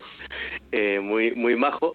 Pero bueno, a mí me echó un poco la bronca porque resulta que las dos veces que tocó que que yo me pillaba un poco fuera bolos y tuve que recurrir a, a otra persona que en concreto mi abuelo, Claro. pues como que tocó a él Claro. y mi abuelo es una persona un poco difícil así para la radio. Sí, sí. Entonces, como estoy muy cansado, creo que, que como en homenaje a Luis también, voy a pasar a mi abuelo, a Vale, Vale. y, Para que, te para, tú que, con él, para ¿vale? que Luis se dé cuenta de que no es solo por él, ¿no? Que no que es con todos, ¿no? Exactamente, sí, sí, sí, que, que, que- que lo paso a, que os lo paso a todos, sí. Vale, bueno, venga, pues pásamelo. Un abrazo, Carlos. Así que te lo paso. Gracias. Muy bien, un abrazo. Cellero, A, a ver, ¿qué pasa? Ya, ya está mi nieto aquí aprovechándose de mí. que diz que está Todos cansado. viviendo de la mi pensión. Ojo, ¿eh? Que está, Sí, di que está cansado. está cansado. Eh, Pero, pero si los del teatro no trabajan, nada más que ponense ahí en, en una escena y dicen cosas y ya está. Eh, ca- cansado era ir al campo Pues antes, creo. ¿eh? Y trabajar de, de sol a sol, ¿eh? Exactamente. Claro. Eso sí que llega a trabajar. Pero estos ponense ahí y repiten frases, pero para encima ensayen. la- Yo, yo, yo a veces tengo aquí a, a- la vera a la habitación y digo, pero calla la boca un poco, ensayen. Bueno, Pero Y es tremendo, por desde, lo fácil de- que- desde que pequeñín, ya, ya gustaba contar historias desde pequeñín, ¿eh? ¿O no? Sí, sí, sí, bueno, ahora arrepiéntome yo de tantas historias que conté, porque vaya a andar recontándoles por ahí. Claro, claro, claro. Pero mira, hay una muy, muy antigua, pero que también, pero que en estos tiempos del internet parece a mí que, que, que anda un poco por ahí. A ver si te suena a ti. No sé si sabéis la historia de quién es el auténtico jefe del cuerpo. El, No sé auténtico si- jefe si del, del cuerpo. ¿Quién es el jefe del cuerpo? Porque de ellos dicen, no, y el cerebro, otros dicen, no, y Ah, el la columna, humano, no, no, vale, el vale. jefe del, del cuerpo humano, exactamente, sí, sí, Vale. no del cuerpo de la Guardia Civil, Vale. del vale. cuerpo humano. Eso, eso te iba a preguntar, Pues- ¿vale? Cuéntanos Sí, sí, esa sí. historia. Sí, pues esa historia es que cuando, cuando se formó el cuerpo humano, claro, ya era aquella cosa tan complicado que, que empezaron todas las partes a discutir, ¿no? Venga, a ver, ¿quién es el jefe? ¿Quién es el jefe? Entonces, el que más enfotado estaba en ser el jefe y era el cerebro, ¿no? Porque ya sabéis que el cerebro es muy cabezón, está ahí, y como ya es muy complicado, pues, ¿quién se lo ha creído? Y dice, no, yo tengo que ser el jefe, soy el único que tiene capacidad pero pues decían les, les, les piernas, pero bueno, nosotros, nosotros sostenemos al cuerpo, decían los panes, gracias a nosotros, nosotros hacer herra- herramienta, el cerebro también creció, oye, todo el corazón decía, bueno, pero yo gracias a que veo la sangre, pues todos existís, pero claro, cuando ya se armó la, la de mi madre, fue cuando faló el huello del culo. Ojo. Y, di- yo quiero ser el jefe del cuerpo. Y entonces ahí pusieron todos de acuerdo para machacarlo. Bueno, hicieron un bullying tremendo a- güey del culo, ¿no? Sí. Machacaronlo tanto que dice él, pues ciérrome, y cerróse. Y de mano todo fue bien, siguieron discutiendo, pero ahí, amigo, de repente los pates empezaron a temblar un poco, Ojo, ¿eh? les manes también, el corazón que sí daban arritmias, los pulmones no respiraban bien, el cerebro pues soñaba cosas raras, y, y al final acabaron todos convencidos, y de este va a matarnos a todos, menos el cerebro, el cerebro ya era muy cabezón que yo, que no, de- yo no dejo que se nos mande, pero al final tuvo que entrar en razón, y entonces el, el verdadero jefe del cuerpo y el huello del culo. Y como todo jefe, ocúpase de la mierda. Y la moraleja de esta historia es que no fai falta ser un cerebro para ser un jefe. Ah, me encanta, me encanta, Cellero. No sí, sé sí. qué pensaréis vosotros. Eh, me, me ha gustado mucho, es mm, pura metáfora y realismo, realismo mágico. Es, está, Sí, está sí, un bien. poco... Sí, sí, sí. Sí, porque mm, al final todos, iba a decir, todos hemos tenido algún jefe así, todos y todos tenemos un ojo del culo al final, esto sí. O sea que, de O alguna sea, manera. al final todos tenemos que... mm, Sí. Y todos dependemos de él. Exacto. Y mira, si quieres cuéntate una historia Venga, ya para la acabar. última, Cellero, venga. Que esta presta mucho porque esta, esta sí que ya antigua, más antigua todavía, porque esta va de un paisano que lo- una de las formas que en Asturias eh, llamamos a la muerte y el huerco. El huerco, un cahuerco y una furaca, una fosa, pues el huerco y una figura de la muerte. Y resulta que el huerco un día, pues como tenía que llevar a Manín, y Manín ya era muy buen paisano, muy trabajador, y era muy, pues, pues muy bonal, entonces daba y pena llevarlo así de repente, entonces decidió hacer una sesión y presentóse y pela mañana. Y dijo, y mira Manín, voy llevarte, pero voy llevarte de noche. Entonces preséntosme ahora para darte este día, para que tú sepas que vas a morrer, entonces para que disfrutes la vida en el día de hoy, arregles papeles, si tienes que arreglar alguna herencia, y disfrutes. Y mira, ese día Manín dijo, bueno, pues ya no voy a trabajar. Total, dio la vuelta y fue para casa. Y cuando oír a la mujer, dice, meca, Marusha, ponte guapa, vamos a sacar los trajes de fiesta, que vamos a celebrar la vida porque esta noche llévame el huerco. Ay, pero Marusha, ya sabes que las mujeres muchas veces tienen más coraje que nosotros. Entonces Marusha empezó, pero ¿cómo que, cómo, cómo, cómo así? Pero ¿cómo, cómo voy a quedar? Oye, y la muerte, y ¿qué voy a hacer? No, hay que luchar aunque sea contra la muerte. Mira, ahora mismo, Manín, vas a ponerte ese traje de la boda que hay 30 años que no lo pones, vas a raparte el pelo al cero, vas a afeitarte, no va a conocerte ni la madre que te parió, y vas a marchar de casa y no vas a venir hasta que pase el día de hoy. Y cuando venga la muerte digo que no das. Oye, eso hizo Manín. Bueno, no lo conocía nadie, ¿eh? Con el traje, todo rapado. Y bueno, de una vuelta por el pueblo, y claro, cuando llegó la noche ya hacía frío, metióse en Chigre, pero púsose ahí a lo fondero del Chigre con una pinta vino, nadie lo conocía, creían que era un forías, un forastero. Y bueno, llegaron las once y pico la noche y fue la, la muerte, el huerco. Picó a la puerta y dice, bueno, está manín que voy a llevarlo. Y entonces la mujer empezó a hacer la comedia. Ay, este manín que lleva dos días sin aparecer per casa, menudo golfo, a ver si lo ve usted, este manín que vida me da. Y claro, el huerco que no era bobo, pues dejó ahí la mujer con la palabra a la boca y dijo, cago en ros, no puede ser, no puede ser bueno, porque ya es bueno y mira cómo te la sueguen, pues ya no aviso nadie más, y bueno, agarró tal cabreo el huerco que dice, cago en ros, pues voy a tomar algo antes de marchar, anda, voy a tomar algo, porque este viaje, cago en ros, a este pueblo, en un tamanín, venga, voy a tomar algo. Y entró, eran las once y cincuenta ya o por ahí de la noche, y metióse en Chigre, en Chigre donde estaba Manina lo fondero. ¿eh? Y bueno, el huerco empezó a pegar puñetazos enriba de la mesa, empezó a beber y a beber y a beber, ya estaba medio borracho, la muerte medio borracha, y preguntaba ahí al chigrero, ¿viste a Manín? Y el chigrero, no, hay mucho que no lo veo. Y bueno, más borrachera, el huerco, nestes, que cuando hieren les once y cincuenta y nueve, dice el, bueno, voy a marchar ya de este pueblo, pero ya que vine hasta aquí no faigo el viaje en balde. Si no llevo a Manín, voy a llevar a aquel calvo de mierda que está ahí en el fondo. Vaya, hombre, ya. Moraleja, la muerte ya inevitable, ¿oíste? Exacto, ya, ya es mala suerte, ya. Eh, qué guapa. Cellero, cuídate mucho, un abrazo fuerte y un abrazo para el nieto y para luego. todos. Gracias, para toda la familia. Un abrazo. Digo,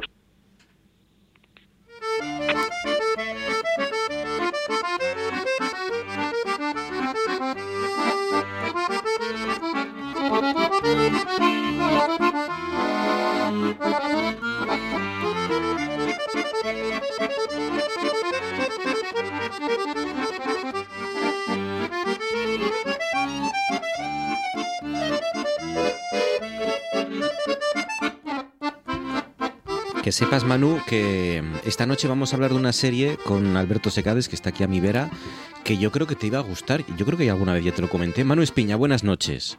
Hola, ¿qué tal? Buenas noches, Marcos. La serie de, de Ver, de esta especie de restaurante de Chicago que, que empieza vendiendo bocadillos de carne y estas cosas, ¿no? Y, y sobre todo que refleja muy bien el, el estrés y el ritmo frenético al que, al que, al que os sometéis en, la- en una cocina, los hosteleros.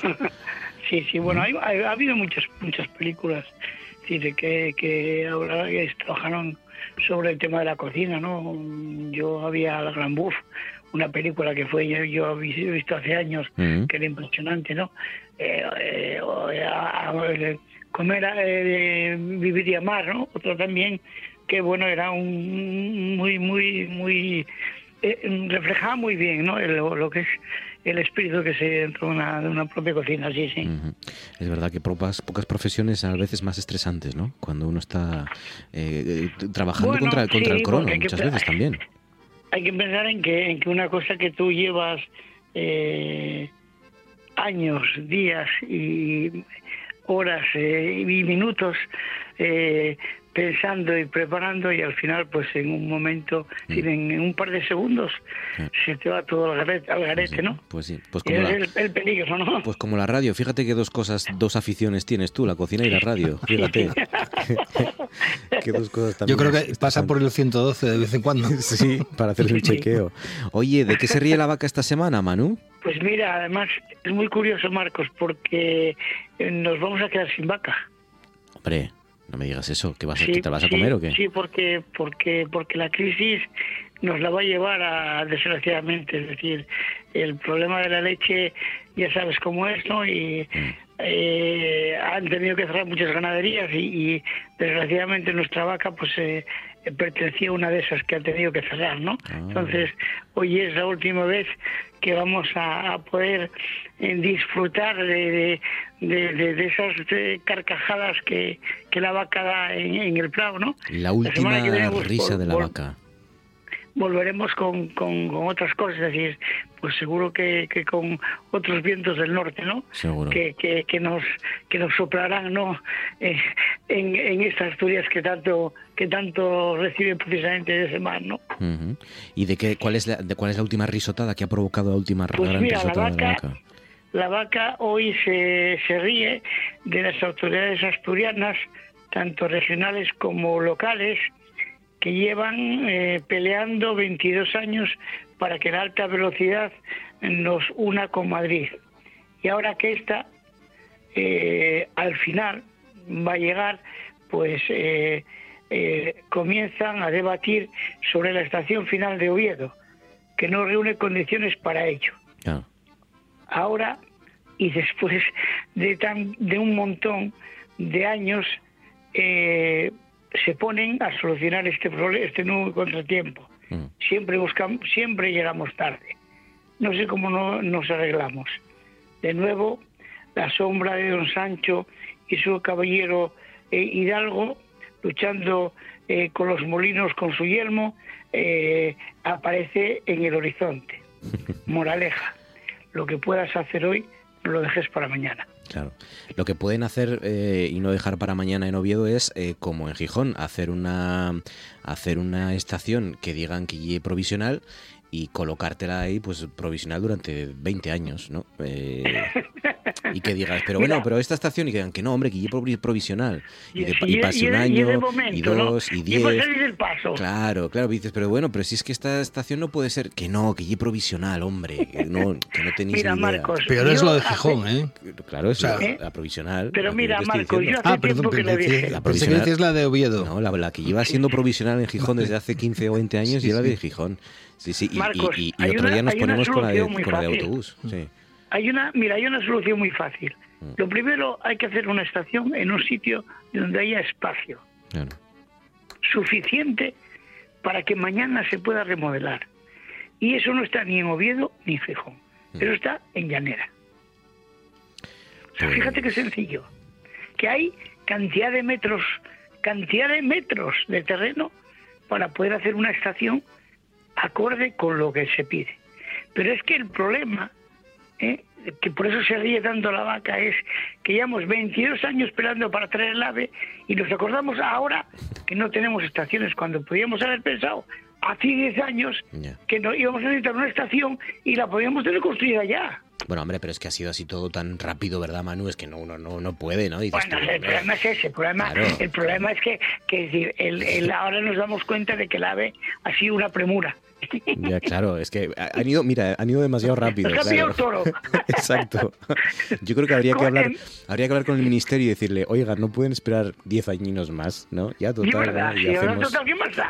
Ahora, o sea, ¿qué más da? Dos años, diez años arriba o abajo. Exacto, y nos da tiempo a hacer unas Esta estaciones en... Bueno, pues mira, la pobre vaca eh, no va no va a poder precisamente eh, ver eh, esa estación intermodal que necesitamos precisamente pues para a poder acoger eh, el futuro el futuro próspero, claro. Ya. A ver, a ver cómo es ese futuro. De momento vamos a disfrutar de lo que tenemos del presente con una berenjena asada, jamón y pilpil de arbellos con brotes, ¿no? Es la receta de hoy.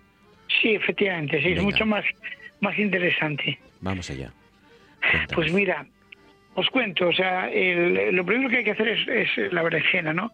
La berenjena es, es, es el- de los frutos más denostados de, de la, de la que, hay, que, que nos provee la huerta, ¿no?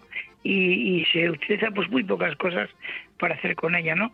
Pues vamos a, reivindicarla y vamos a hacer un plato precisamente con la berenjena, ¿no? Yo lo que hago es, piel, bien la puedes pelar o bien la puedes poner con piel, la pones encima de un papel albal, le pones unas gotas de aceite y le pones también un poquito de sal.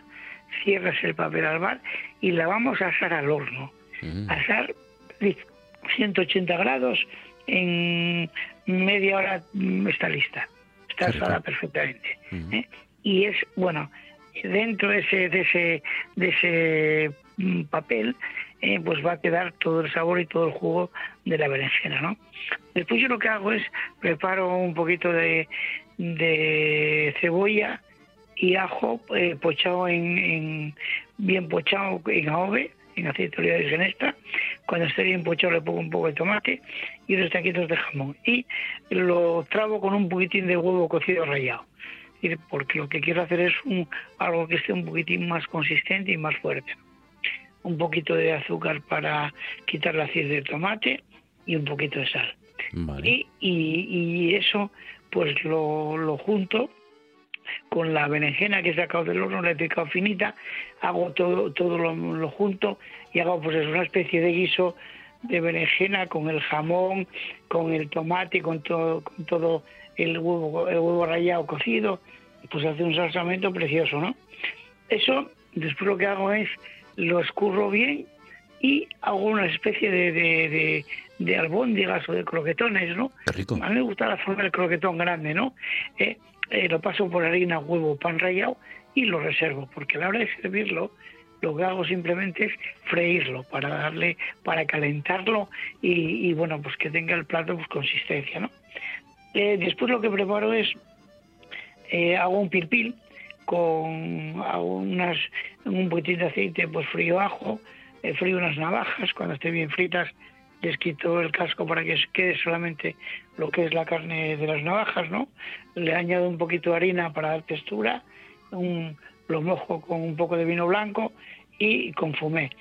Una vez que esté bien, bien cocido, lo que hago es lo, le lo echo un poquito de sal, lo, lo eh, trituro, lo paso por el, el, el- el tamizar, lo trituro y lo tamizo muy bien, es decir, turmis bien triturado y, y tamizado después, para que queden no quede el sabor, eh, la esencia, pero que no queden sustancias sólidas, ¿no?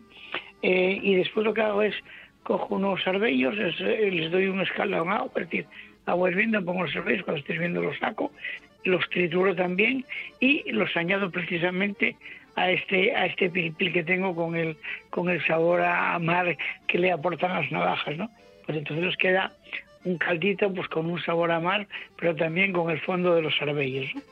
Esto lo junto eh, todo y después de- en el plato ya lo preparo. En el fondo del plato, pongo ese pil pil de arbellos, eh, encima pongo los los esos esos croquetones que he hecho de, de berenjena y de y de ese guiso y encima pues ya le pongo pues unos brotes eh, y bueno un- unas hay veces que le pongo unas semillas de amapola depende voy poniendo cositas no y eh, cojo unas gotitas de aceite de oliva virgen extra y las dejo caer encima del pil pil porque se va a ver esos visos del aceite por encima. Cuatro gotitas nada más no para que den eso presencia y, y prestancia no Qué rico.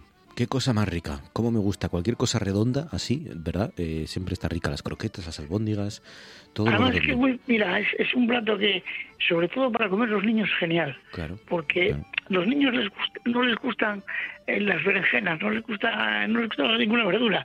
Sin embargo, así, así disfrazaditas, les va muy bien.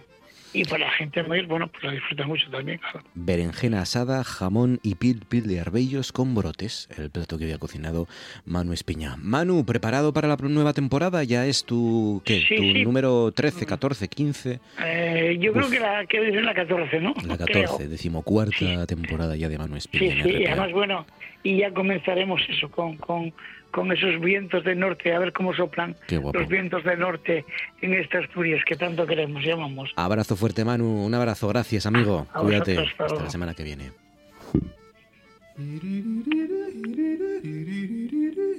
Esto es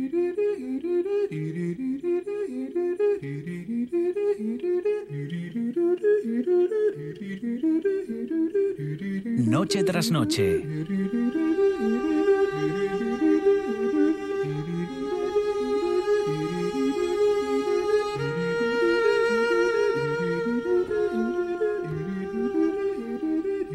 Con Marcos Vega.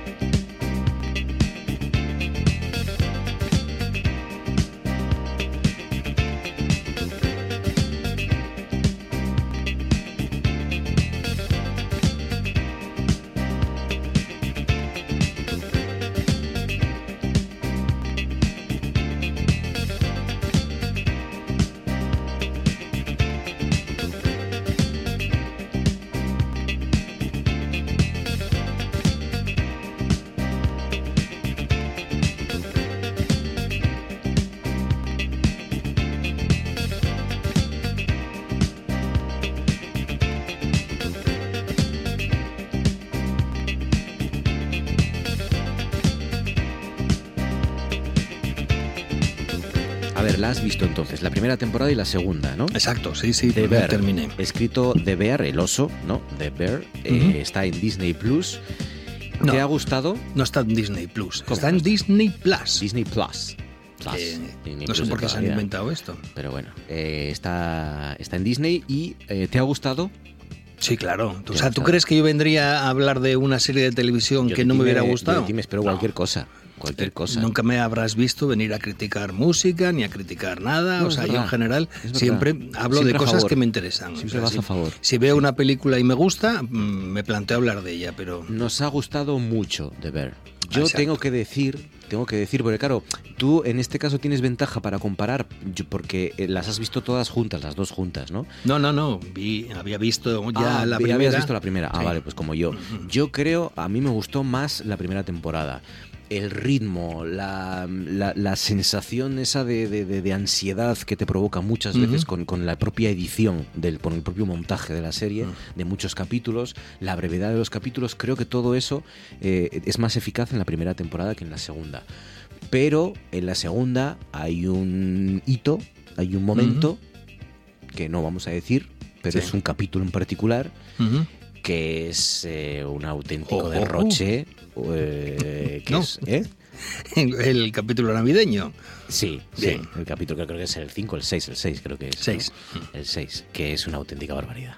Mm. Es una auténtica barbaridad, porque empiezan, a- aparte de que empiezan a aparecer por ahí actores, interpretaciones nombraremos. brutales, sí, sí, es, es una auténtica locura. Y fíjate, he llegado a pensar incluso que eh, esos capítulos un poco más flojos de la segunda temporada lo que hacen es preparar la gran explosión que es Mm. el, el número 6, ¿no? Que, que- que- bueno, no lo sé, no lo sé, pero bueno, puede ser. El caso es que si, es así, yo creo que, está logrado, ¿no? Se acaba agosto, empieza septiembre, volvemos a la rutina del curso escolar y, bueno, para no em- empezar así de, de- de- cuajo y arrancar de cuajo, para no dar un salto mortal, eh, que esta edición suponga una po- poco a poco aclimatación paulatina para todos, para ustedes, para nosotros. Hoy la protagonista es, como están escuchando, una serie de televisión que está teniendo mucho éxito, es verdad, de crítica y de público. La segunda temporada, eh, se habla de la tercera parte ya, no está confirmado, pero yo creo Yo, que sí. yo he leído noticias y. Pero. claro. Tiene que haber una tercera temporada. Están hablando, sí, de ellos. ¿eh? Una tem- tercera temporada. Yo, yo, fíjate, cuando terminó la primera no me esperaba la segunda. Mm, No la hubiera necesitado, pero mm, Estoy ya anticipo que a mí me ha gustado más la segunda temporada ¿Sí? que la primera y luego explicaré las Vale, razones. vale. Eh, contam- cuéntanos cosas de, de, de, de Bear, eh, porque, eh, hombre, está Jeremy Allen White, que es una de las grandes apariciones de la televisión en Estados Unidos y en, y en todo el mundo, que, que seguramente arrasen los Emmy y, que, y que es una sensación el protagonista, ¿no? Su protagonista es la historia de un cocinero, ¿verdad? Exacto. Vamos a resumirla. Es un cocinero que... que era, era el mejor chef del mejor restaurante de, de Nueva York y de repente, mm, pues en la primera temporada se muere su hermano que tenía un restaurante en Chicago y entonces él vuelve a casa, vuelve al hogar mm, para intentar sacar adelante ese restaurante que está pues en crisis, una profunda crisis. Que el problema de esa sinopsis es que leída así, contada así, ustedes estarán pensando y con razón, bueno, esto ya lo hemos visto un millón de veces. Eh, chef eh, de gran restaurante, de élite, de, de tres estrellas Michelin o cinco estrellas Michelin, uno de los mejores restaurantes del mundo, que de repente, por motivos familiares, tiene que ir a la tasca del hermano. Mm. Eh, lo hemos- bueno, de hecho creo que se, se hizo una serie, el, el bar de Pepe era, o el bar de... Bueno, también en eh, España. pasa con escritores o con... Es, es muy recurrente, ¿no? Este escenario. Claro, leída así es verdad que dices tú, ya lo he visto. No. Es- esto no solo, no solo porque ese no es el trasfondo, el trasfondo es fundamentalmente, en mi opinión, hablar de la salud mental y usar para eso, pues eso, la- el estrés de, de una cocina y de un restaurante, ¿no? Mm, pero sobre todo es la salud mental, la, la protagonista de la serie. Y yo creo que la segunda temporada lo corrobora también. Eh, y sobre todo es el cómo está hecha, ¿no? Visualmente es muy poderosa la, serie. O sea que eh, Y no, tiene- no- no se dejen guiar solo por la sinopsis. tiene muy buena música. Muy buena música, que es de lo que hoy nos vas a, nos vas a ensayar. Está, nos vas a enseñar Jeremy Allen White, que es Carmi, Carmi Versato, Carmen, ¿no? El protagonista. Empezamos con la música y luego más adelante metemos así, hablamos de personajes. y Perfecto. eso. Venga, vamos con la primera canción, ¿no? Que suene. Edwin, Edwin, perdón, Star. Se titula 25 Miles y es del año 1969. Todas las canciones que vamos a escuchar esta noche, en los próximos minutos, salen de esta serie de ver de la primera y de la segunda temporada, ¿no? Esta canción, cuando quiera sonar, es del episodio 3 titulado Sunday. Sunday. Vale, el, el capítulo Sunday, Edwin Starr, 25 Miles, del disco 25 Miles, del disco homónimo de Charles Edwin Hatker, que todavía no quiere sonar. Y no es si- un trotamundos del soul. Él nació en Nashville, luego se crió en Cleveland y se estableció en Detroit. Él grabó para el sello Rick Tick y luego le fichó Motown. Eh, War fue un gran éxito y esta canción, que ya suena, 25 millas.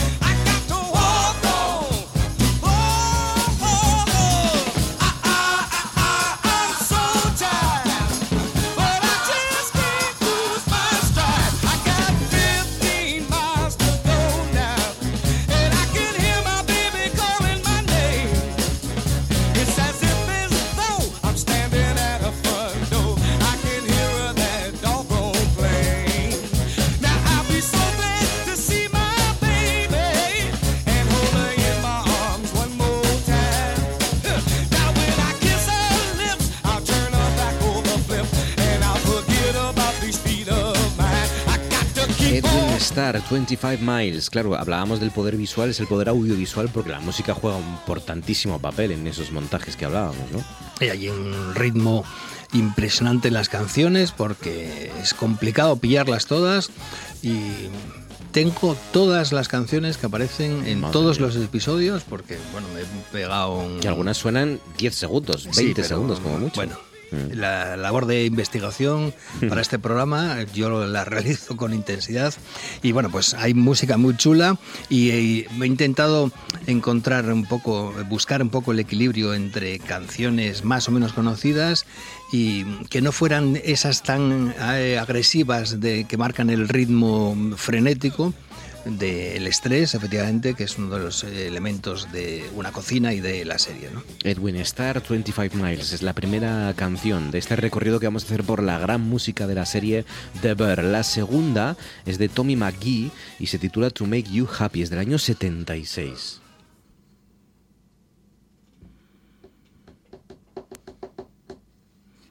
Tommy McGee, To Make You Happy, del año 76. Este suena el episodio número 3. Que es También un- el mismo. El mismo Y, capítulo, sí. Bueno, voy a contar que el jovencísimo talento que pudo haber aprovechado la estela de Al Green, él, eh, Al Green estaba viviendo en Grand Rapids, en Michigan, de donde es originario Tommy McGee, y él había formado un conjunto con 13 años, los TMGs, y pues tuvo la oportunidad de grabar este eh, disco Positive Negative del 76 en el que aparece esta canción To Make You Happy. Dig it, baby. I'm just the kind of man work hard every day to make you happy,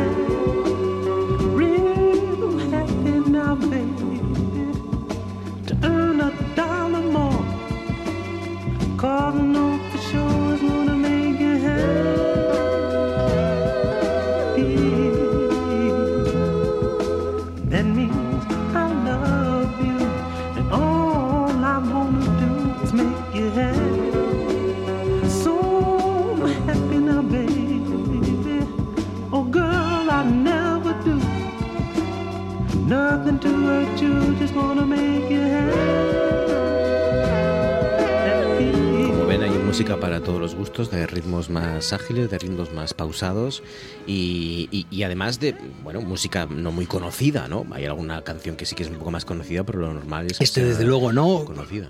Cuando se editó el disco solamente se publicaron 500 copias y el disco se archivó y luego se reeditó eh, en el 2016 cumpliendo los 40 años de la primera edición original de este disco Positive Negative de Tommy McGee. En el episodio 3, Sandy se titula el episodio, eh, estas dos canciones de Edwin Starr, 25 Miles y Tommy McGee, To Make You Happy. Eh, Escucha, son, de- son- ¿es el defiendo- episodio 3 defiendo- de la, de la primera o de la segunda temporada? segunda- todo está- ah, todo es de la, todo es segunda, la segunda temporada. temporada. Vale, vale, música de la segunda. Porque la primera temporada ya eh, es antigua, ya es del año pasado. Yo con eso no me meto, con la, la antigüedad no entro solamente para la música. Y esto es actualidad, que es la segunda temporada de este año. Lindsay Buckingham es la siguiente canción, se titula Holiday Road, es del año 83, 1983. I'm just the kind of man work hard every day to make you happy,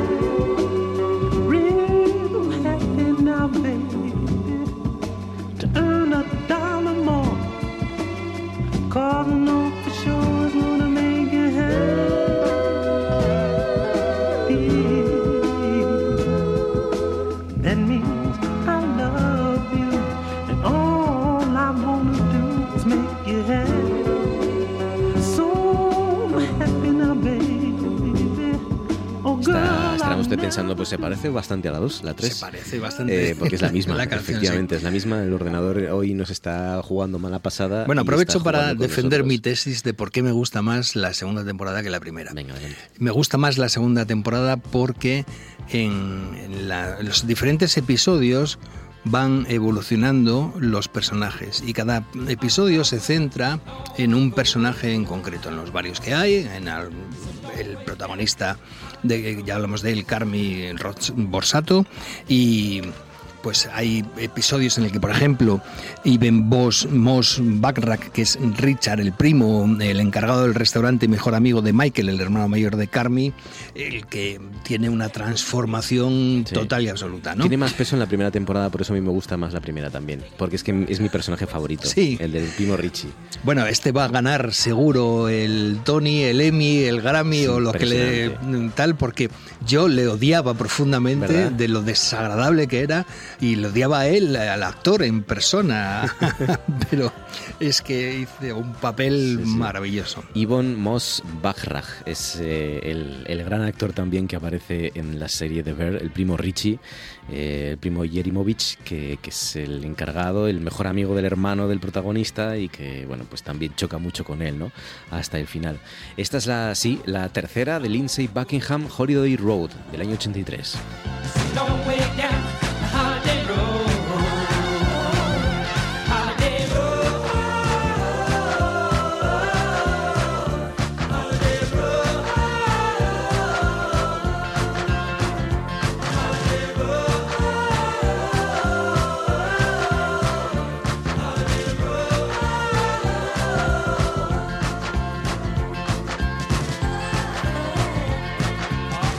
Muy buen rollo esta canción, ¿eh?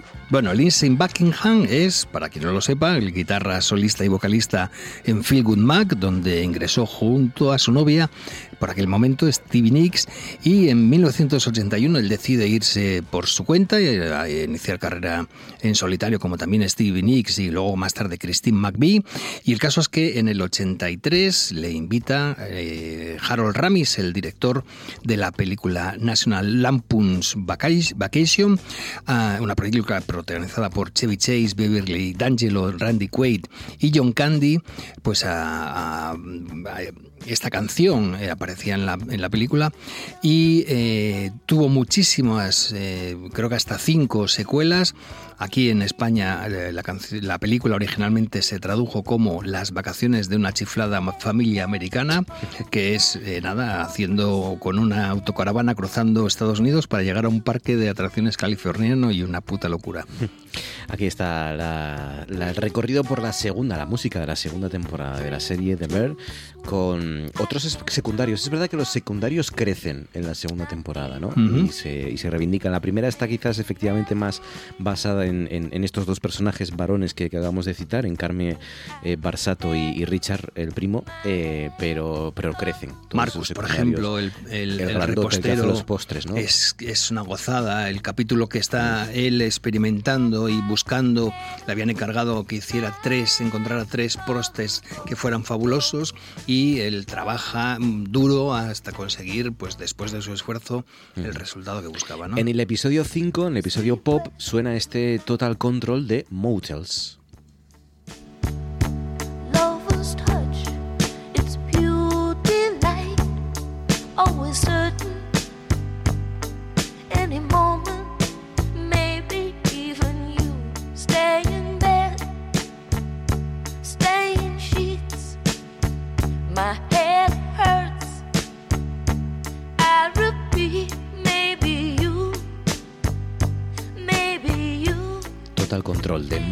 Motels. ¿Quiénes son Motels? Pues una banda favoritísima de New Wave, favoritísima para mí, liderada por Martha Davis y esta canción se incluye en su disco de debut titulado también Motels y esta canción, fíjate, la versionaría más tarde Tina Turner. Anda, Tina Turner versionando a Motels. esta Total control. Eso le pega a, a- 1979. a Tina, ¿eh? lo del buscar el control total. Sí, sí, claro que sí. Eh, Una mujer con, con carácter, con energía, con fuerza, como lo es también otra de los grandes personajazos eh, femeninos, en este caso de la serie, que es Sidney Adamu, ¿no? Sidney, Sidney. eh, interpretado por Ayo, interpretada por eh, Ayo Edebiri. Pero esta canción, esta canción la canta Tina, no sé si te acuerdas cuando va al karaoke y se pone a cantar esta canción de Freddie Fender. Esta que estamos escuchando ahora. Ah, esta es la siguiente de Before the Next Teardrops Falls. Antes de que la, es verdad, la siguiente lágrima se caiga, ¿no? Es verdad. I'll be there before the next teardrop falls.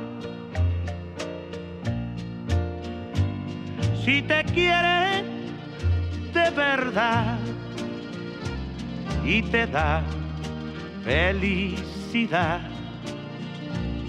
te deseo lo más bueno para los dos. Pero si te hace llorar, a mí me.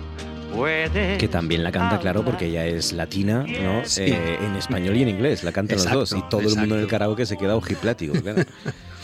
Y bueno, pues cuento de Freddie Fender, que él era hijo de migrantes mexicanos, digo, era hijo porque murió en 2016, y tenía de nombre originalmente Valdemar Garza Huerta, y él intuyó que ese no era un nombre que iba a tener mucha salida mm, en el mundo de la música, y se cambió el nombre por el de una guitarra, la guitarra Fender, y se puso de nombre Freddy.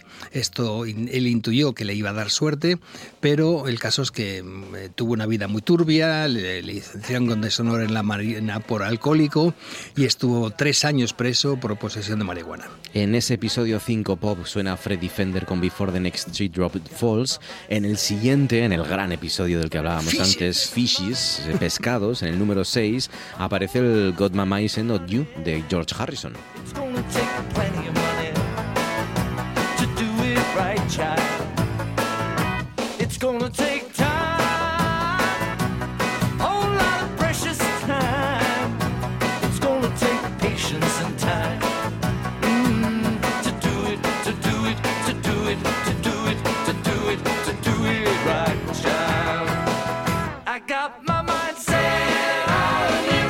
Got my mind set antes de que se desate la tormenta. Ujú. este Y que George Harrison, que no es estadounidense porque todo el mundo sabe que es uno de los miembros de los Fab Four, de los Beatles, y nació en Liverpool, como todos ellos, pues tiene justificación porque antes de que fueran en 1963 a tocar en el show de Ed Sullivan, él estuvo visitando cinco meses antes a su hermana que vivía en Illinois, estuvo por ahí en un pueblo y él se dedicó a pasar por las tiendas de discos, se compró un montón de eh, discos de esa época y eh, una canción del año 62 es la que él versiona eh, pues 25 años después, en el 87, eh, como acabamos de escuchar. George Harrison Got My Mind Set on You del año 87, en ese episodio Fishes, que también suena en ese gran episodio número 6, Steve Earle con este When I Fall.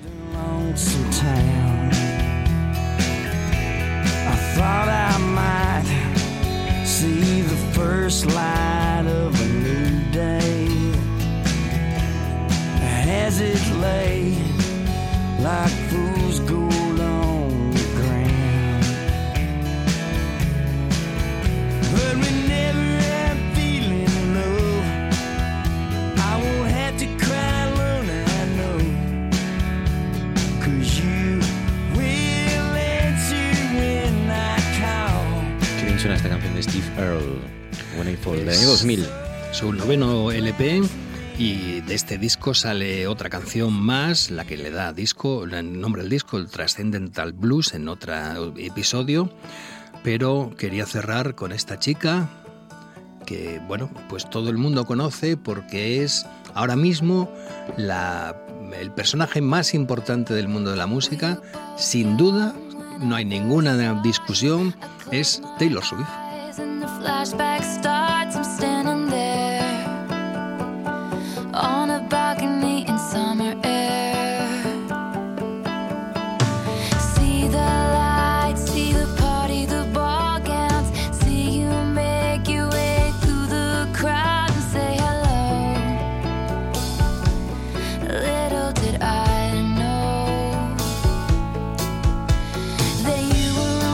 esta buena música suena en la segunda temporada y mucha más, porque de hecho no has traído la canción que más suena y que más me gusta a mí. ¿Algo de Wilco? No, la de Rem. La de, Ah, la de Strange Currencies. eh, Strange Currencies, que suena bastante, suena por lo menos Suena en tres más episodios. en dos versiones diferentes. Sí, y me gusta mucho esa canción. Y, me la Y. Wilco suena mucho porque además como son de Chicago, que es también protagonista de la ciudad, la ciudad del viento, dice, bueno, vuelven a una ciudad pequeña, es la tercera ciudad en población de los Estados Unidos. Comparándolo con Nueva York, pues sí, es una ciudad pequeña, pero comparándolo con cualquier ciudad de España, pues eh, todas son pequeñas al lado de Chicago. Hay que decir que el, el- el que está detrás es el, el gran guionista Christopher Storer, ¿no? Storer, que es el creador de, de Ver, que mm, cierra con esta gran artista, con Taylor Swift, con el que vamos a cerrar también este noche tras noche. Cuídate mucho, Alberto Secades, un abrazo fuerte. La semana que viene entonces Star Nueva Wars. temporada. Star Wars no, City Wars, hijo, ya me olvido. Y Star Wars y lo que quieras. Vale. sabes que tienes mm, patente de corso en este programa. No, no, si hay nueva temporada, volvemos con la Lo sé, batalla de las ciudades. Gracias a todos ustedes por su confianza. Disfruten de esta aquí en nuestra radio. Hasta el mañana.